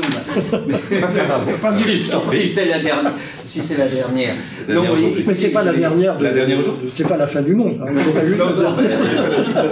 Alors, je voudrais pas laisser sur le, public sur une mauvaise impression. Non, je, une mauvaise impression parce que, toute évidence, je me rends compte en écoutant. Euh, avec beaucoup d'intérêt et passionnément même, euh, que je vous ai pas du tout assez lu. Et, du coup, j'essaye de traduire dans un idiome qui est le mien. Euh, et d'accompagner votre propos dans un idiome qui est le mien et qui est peut-être pas le bon, mais enfin, bon, cet idiome, il est, il est. J'ai passé beaucoup de temps de ma vie avec euh, Lévinas.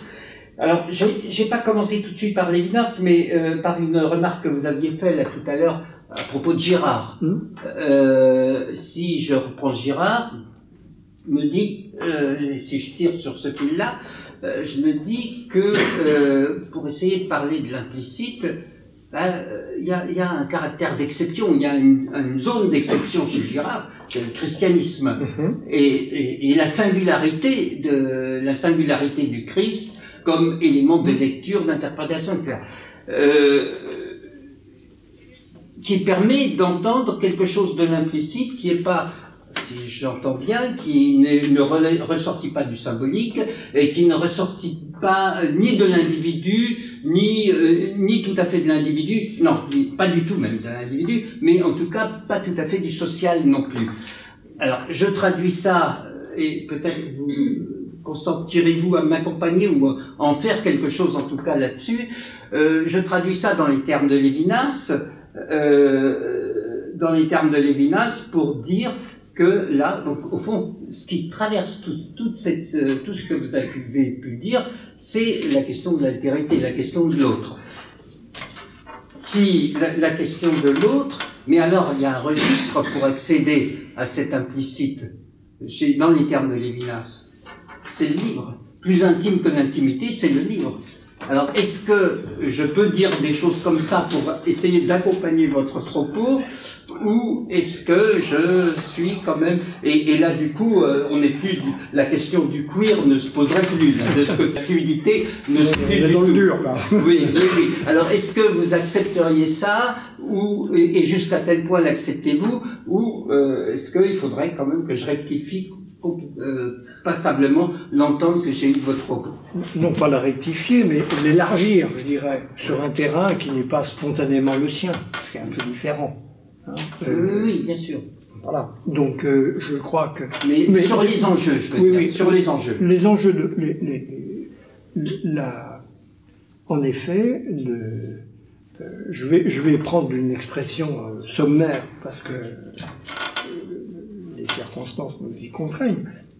Mais moi, je, n'ai pas eu l'occasion d'en parler parce que je ne pouvais pas parler de tout en une heure. Exorbitant. Mais cette catégorie d'altéri, je suis un grand lecteur de Lévinas, donc je connais un peu, sans doute moi, beaucoup moins bien que vous, mais je connais sa pensée. Je crois que une- il a d'ailleurs euh, joué un rôle dans le paysage intellectuel considérable en remettant au centre cette question de l'altérité comme une catégorie symbolique absolument fondamentale dans l'univers humain. Moi, je, je- avant de découvrir Lévinas, euh, je pensais plutôt en termes d'extériorité, mais je crois que c'est deux notions qui ne s'excluent pas du tout, qui se, C'est même le sous-titre de, de toute l'idée infinie.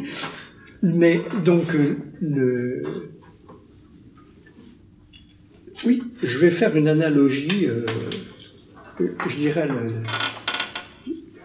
l'altérité est une de ces catégories qu'on peut tenir pour constitutives de l'espace symbolique humain, hein, du champ de la signification humaine. Et le, Je parlais tout à l'heure du passage des sociétés religieuses explicitement symboliques aux sociétés modernes implicitement symboliques. Je dirais que la modernité, par rapport à les- les sociétés religieuses, sont des sociétés de l'altérité comme notion organisatrice de leur fonctionnement, pas simplement comme catégorie théologique à rapporter au livre, qui en est une expression, mais à mes yeux, une expression parmi d'autres. Il y en a beaucoup d'autres. Celle-là a une particularité, c'est que nous pouvons, un livre est quelque chose qu'on peut lire, alors que les expressions symboliques euh, de l'altérité ailleurs sont d'un ordre institué, d'un ordre à déchiffrer par conséquent, ce qui est assez différent de lire. Les sociétés modernes sont des sociétés de la réduction de l'altérité, jusqu'au point de sa mise à l'écart ou de, son, de, sa forclusion, pour reprendre un terme Italien, qui n'est peut-être pas le plus heureux par ailleurs. mais mais, euh, je, je pense en effet que c'est un des. de- je, je crois pouvoir incorporer la préoccupation que vous exprimez dans le langage de- que j'essaie de tenir, où ça ne me semble pas des choses incompatibles, mais au contraire des choses qui consonnent, c'est des angles d'attaque. Le- L'angle d'attaque lévinassien de départ, euh, le mot n'est peut-être pas très heureux, mais je crois que c'est quand même le bon, il est théologique. Mais, mais ouais, si je peux me permettre un, un mot là-dessus, euh, euh, l'un des axes, euh, je pense, en, en citant Lévinas, l'un des axes que j'avais en tête, c'est ce qu'on peut dire autour de- du symbolique Mm. et de Lacan et de la lecture finalement hegelienne. Nous sommes sommet des guerres pires. Non, du tout, je, je prends juste la température si vous aviez bientôt terminé, parce que sur le, sur le temps horaire, euh, on Non, mais ça va, la température est bonne. Un quart d'heure encore, ça va? Non C'est trop 10 minutes. 10 minutes. euh, ouais. D'accord, dans 10 minutes, on sort. Vraiment qu'on ferme le bâtiment à l'heure quand même. Bon, on sera sorti avant. Ça m'invite à juste dire deux mots. Euh, deux mots, alors si vous voulez, euh, l'un- des enjeux, mais il faudrait effectivement beaucoup plus que 10 minutes pour euh, euh, s'expliciter, expliciter quelque chose là-dessus. La question, euh, d'une part, du enfin, quand vous avez parlé de la contradiction, de, Hmm. de la négation, etc., il y a un registre euh, qui, au fond, en disant d'un mot, ou d'une phrase trop rapide, euh, c'est la question de la sortie du hegelianisme. Mhm. Euh, quitter le, le registre Oui, ça c'est le registre philosophique. Oui. Mais- Et, et, euh, alors, si je ramène ça à, à la question de la religion, du religieux, du sacré, etc., il y a tout le mouvement chez Lévinas, euh, pardon de rester sur Lévinas, mais c'est mon idiome, euh, de la désacralisation, de la, de la substitution du saint au sacré. Et, et, et, et là, il y, a, y a une radicalité qui, qui, me semble-t-il, pourrait effectivement rompre avec euh, ce qu'on qu'on peut mettre au, titre au titre du symbolique, euh, disons, lacanien pour aller très vite et trop vite.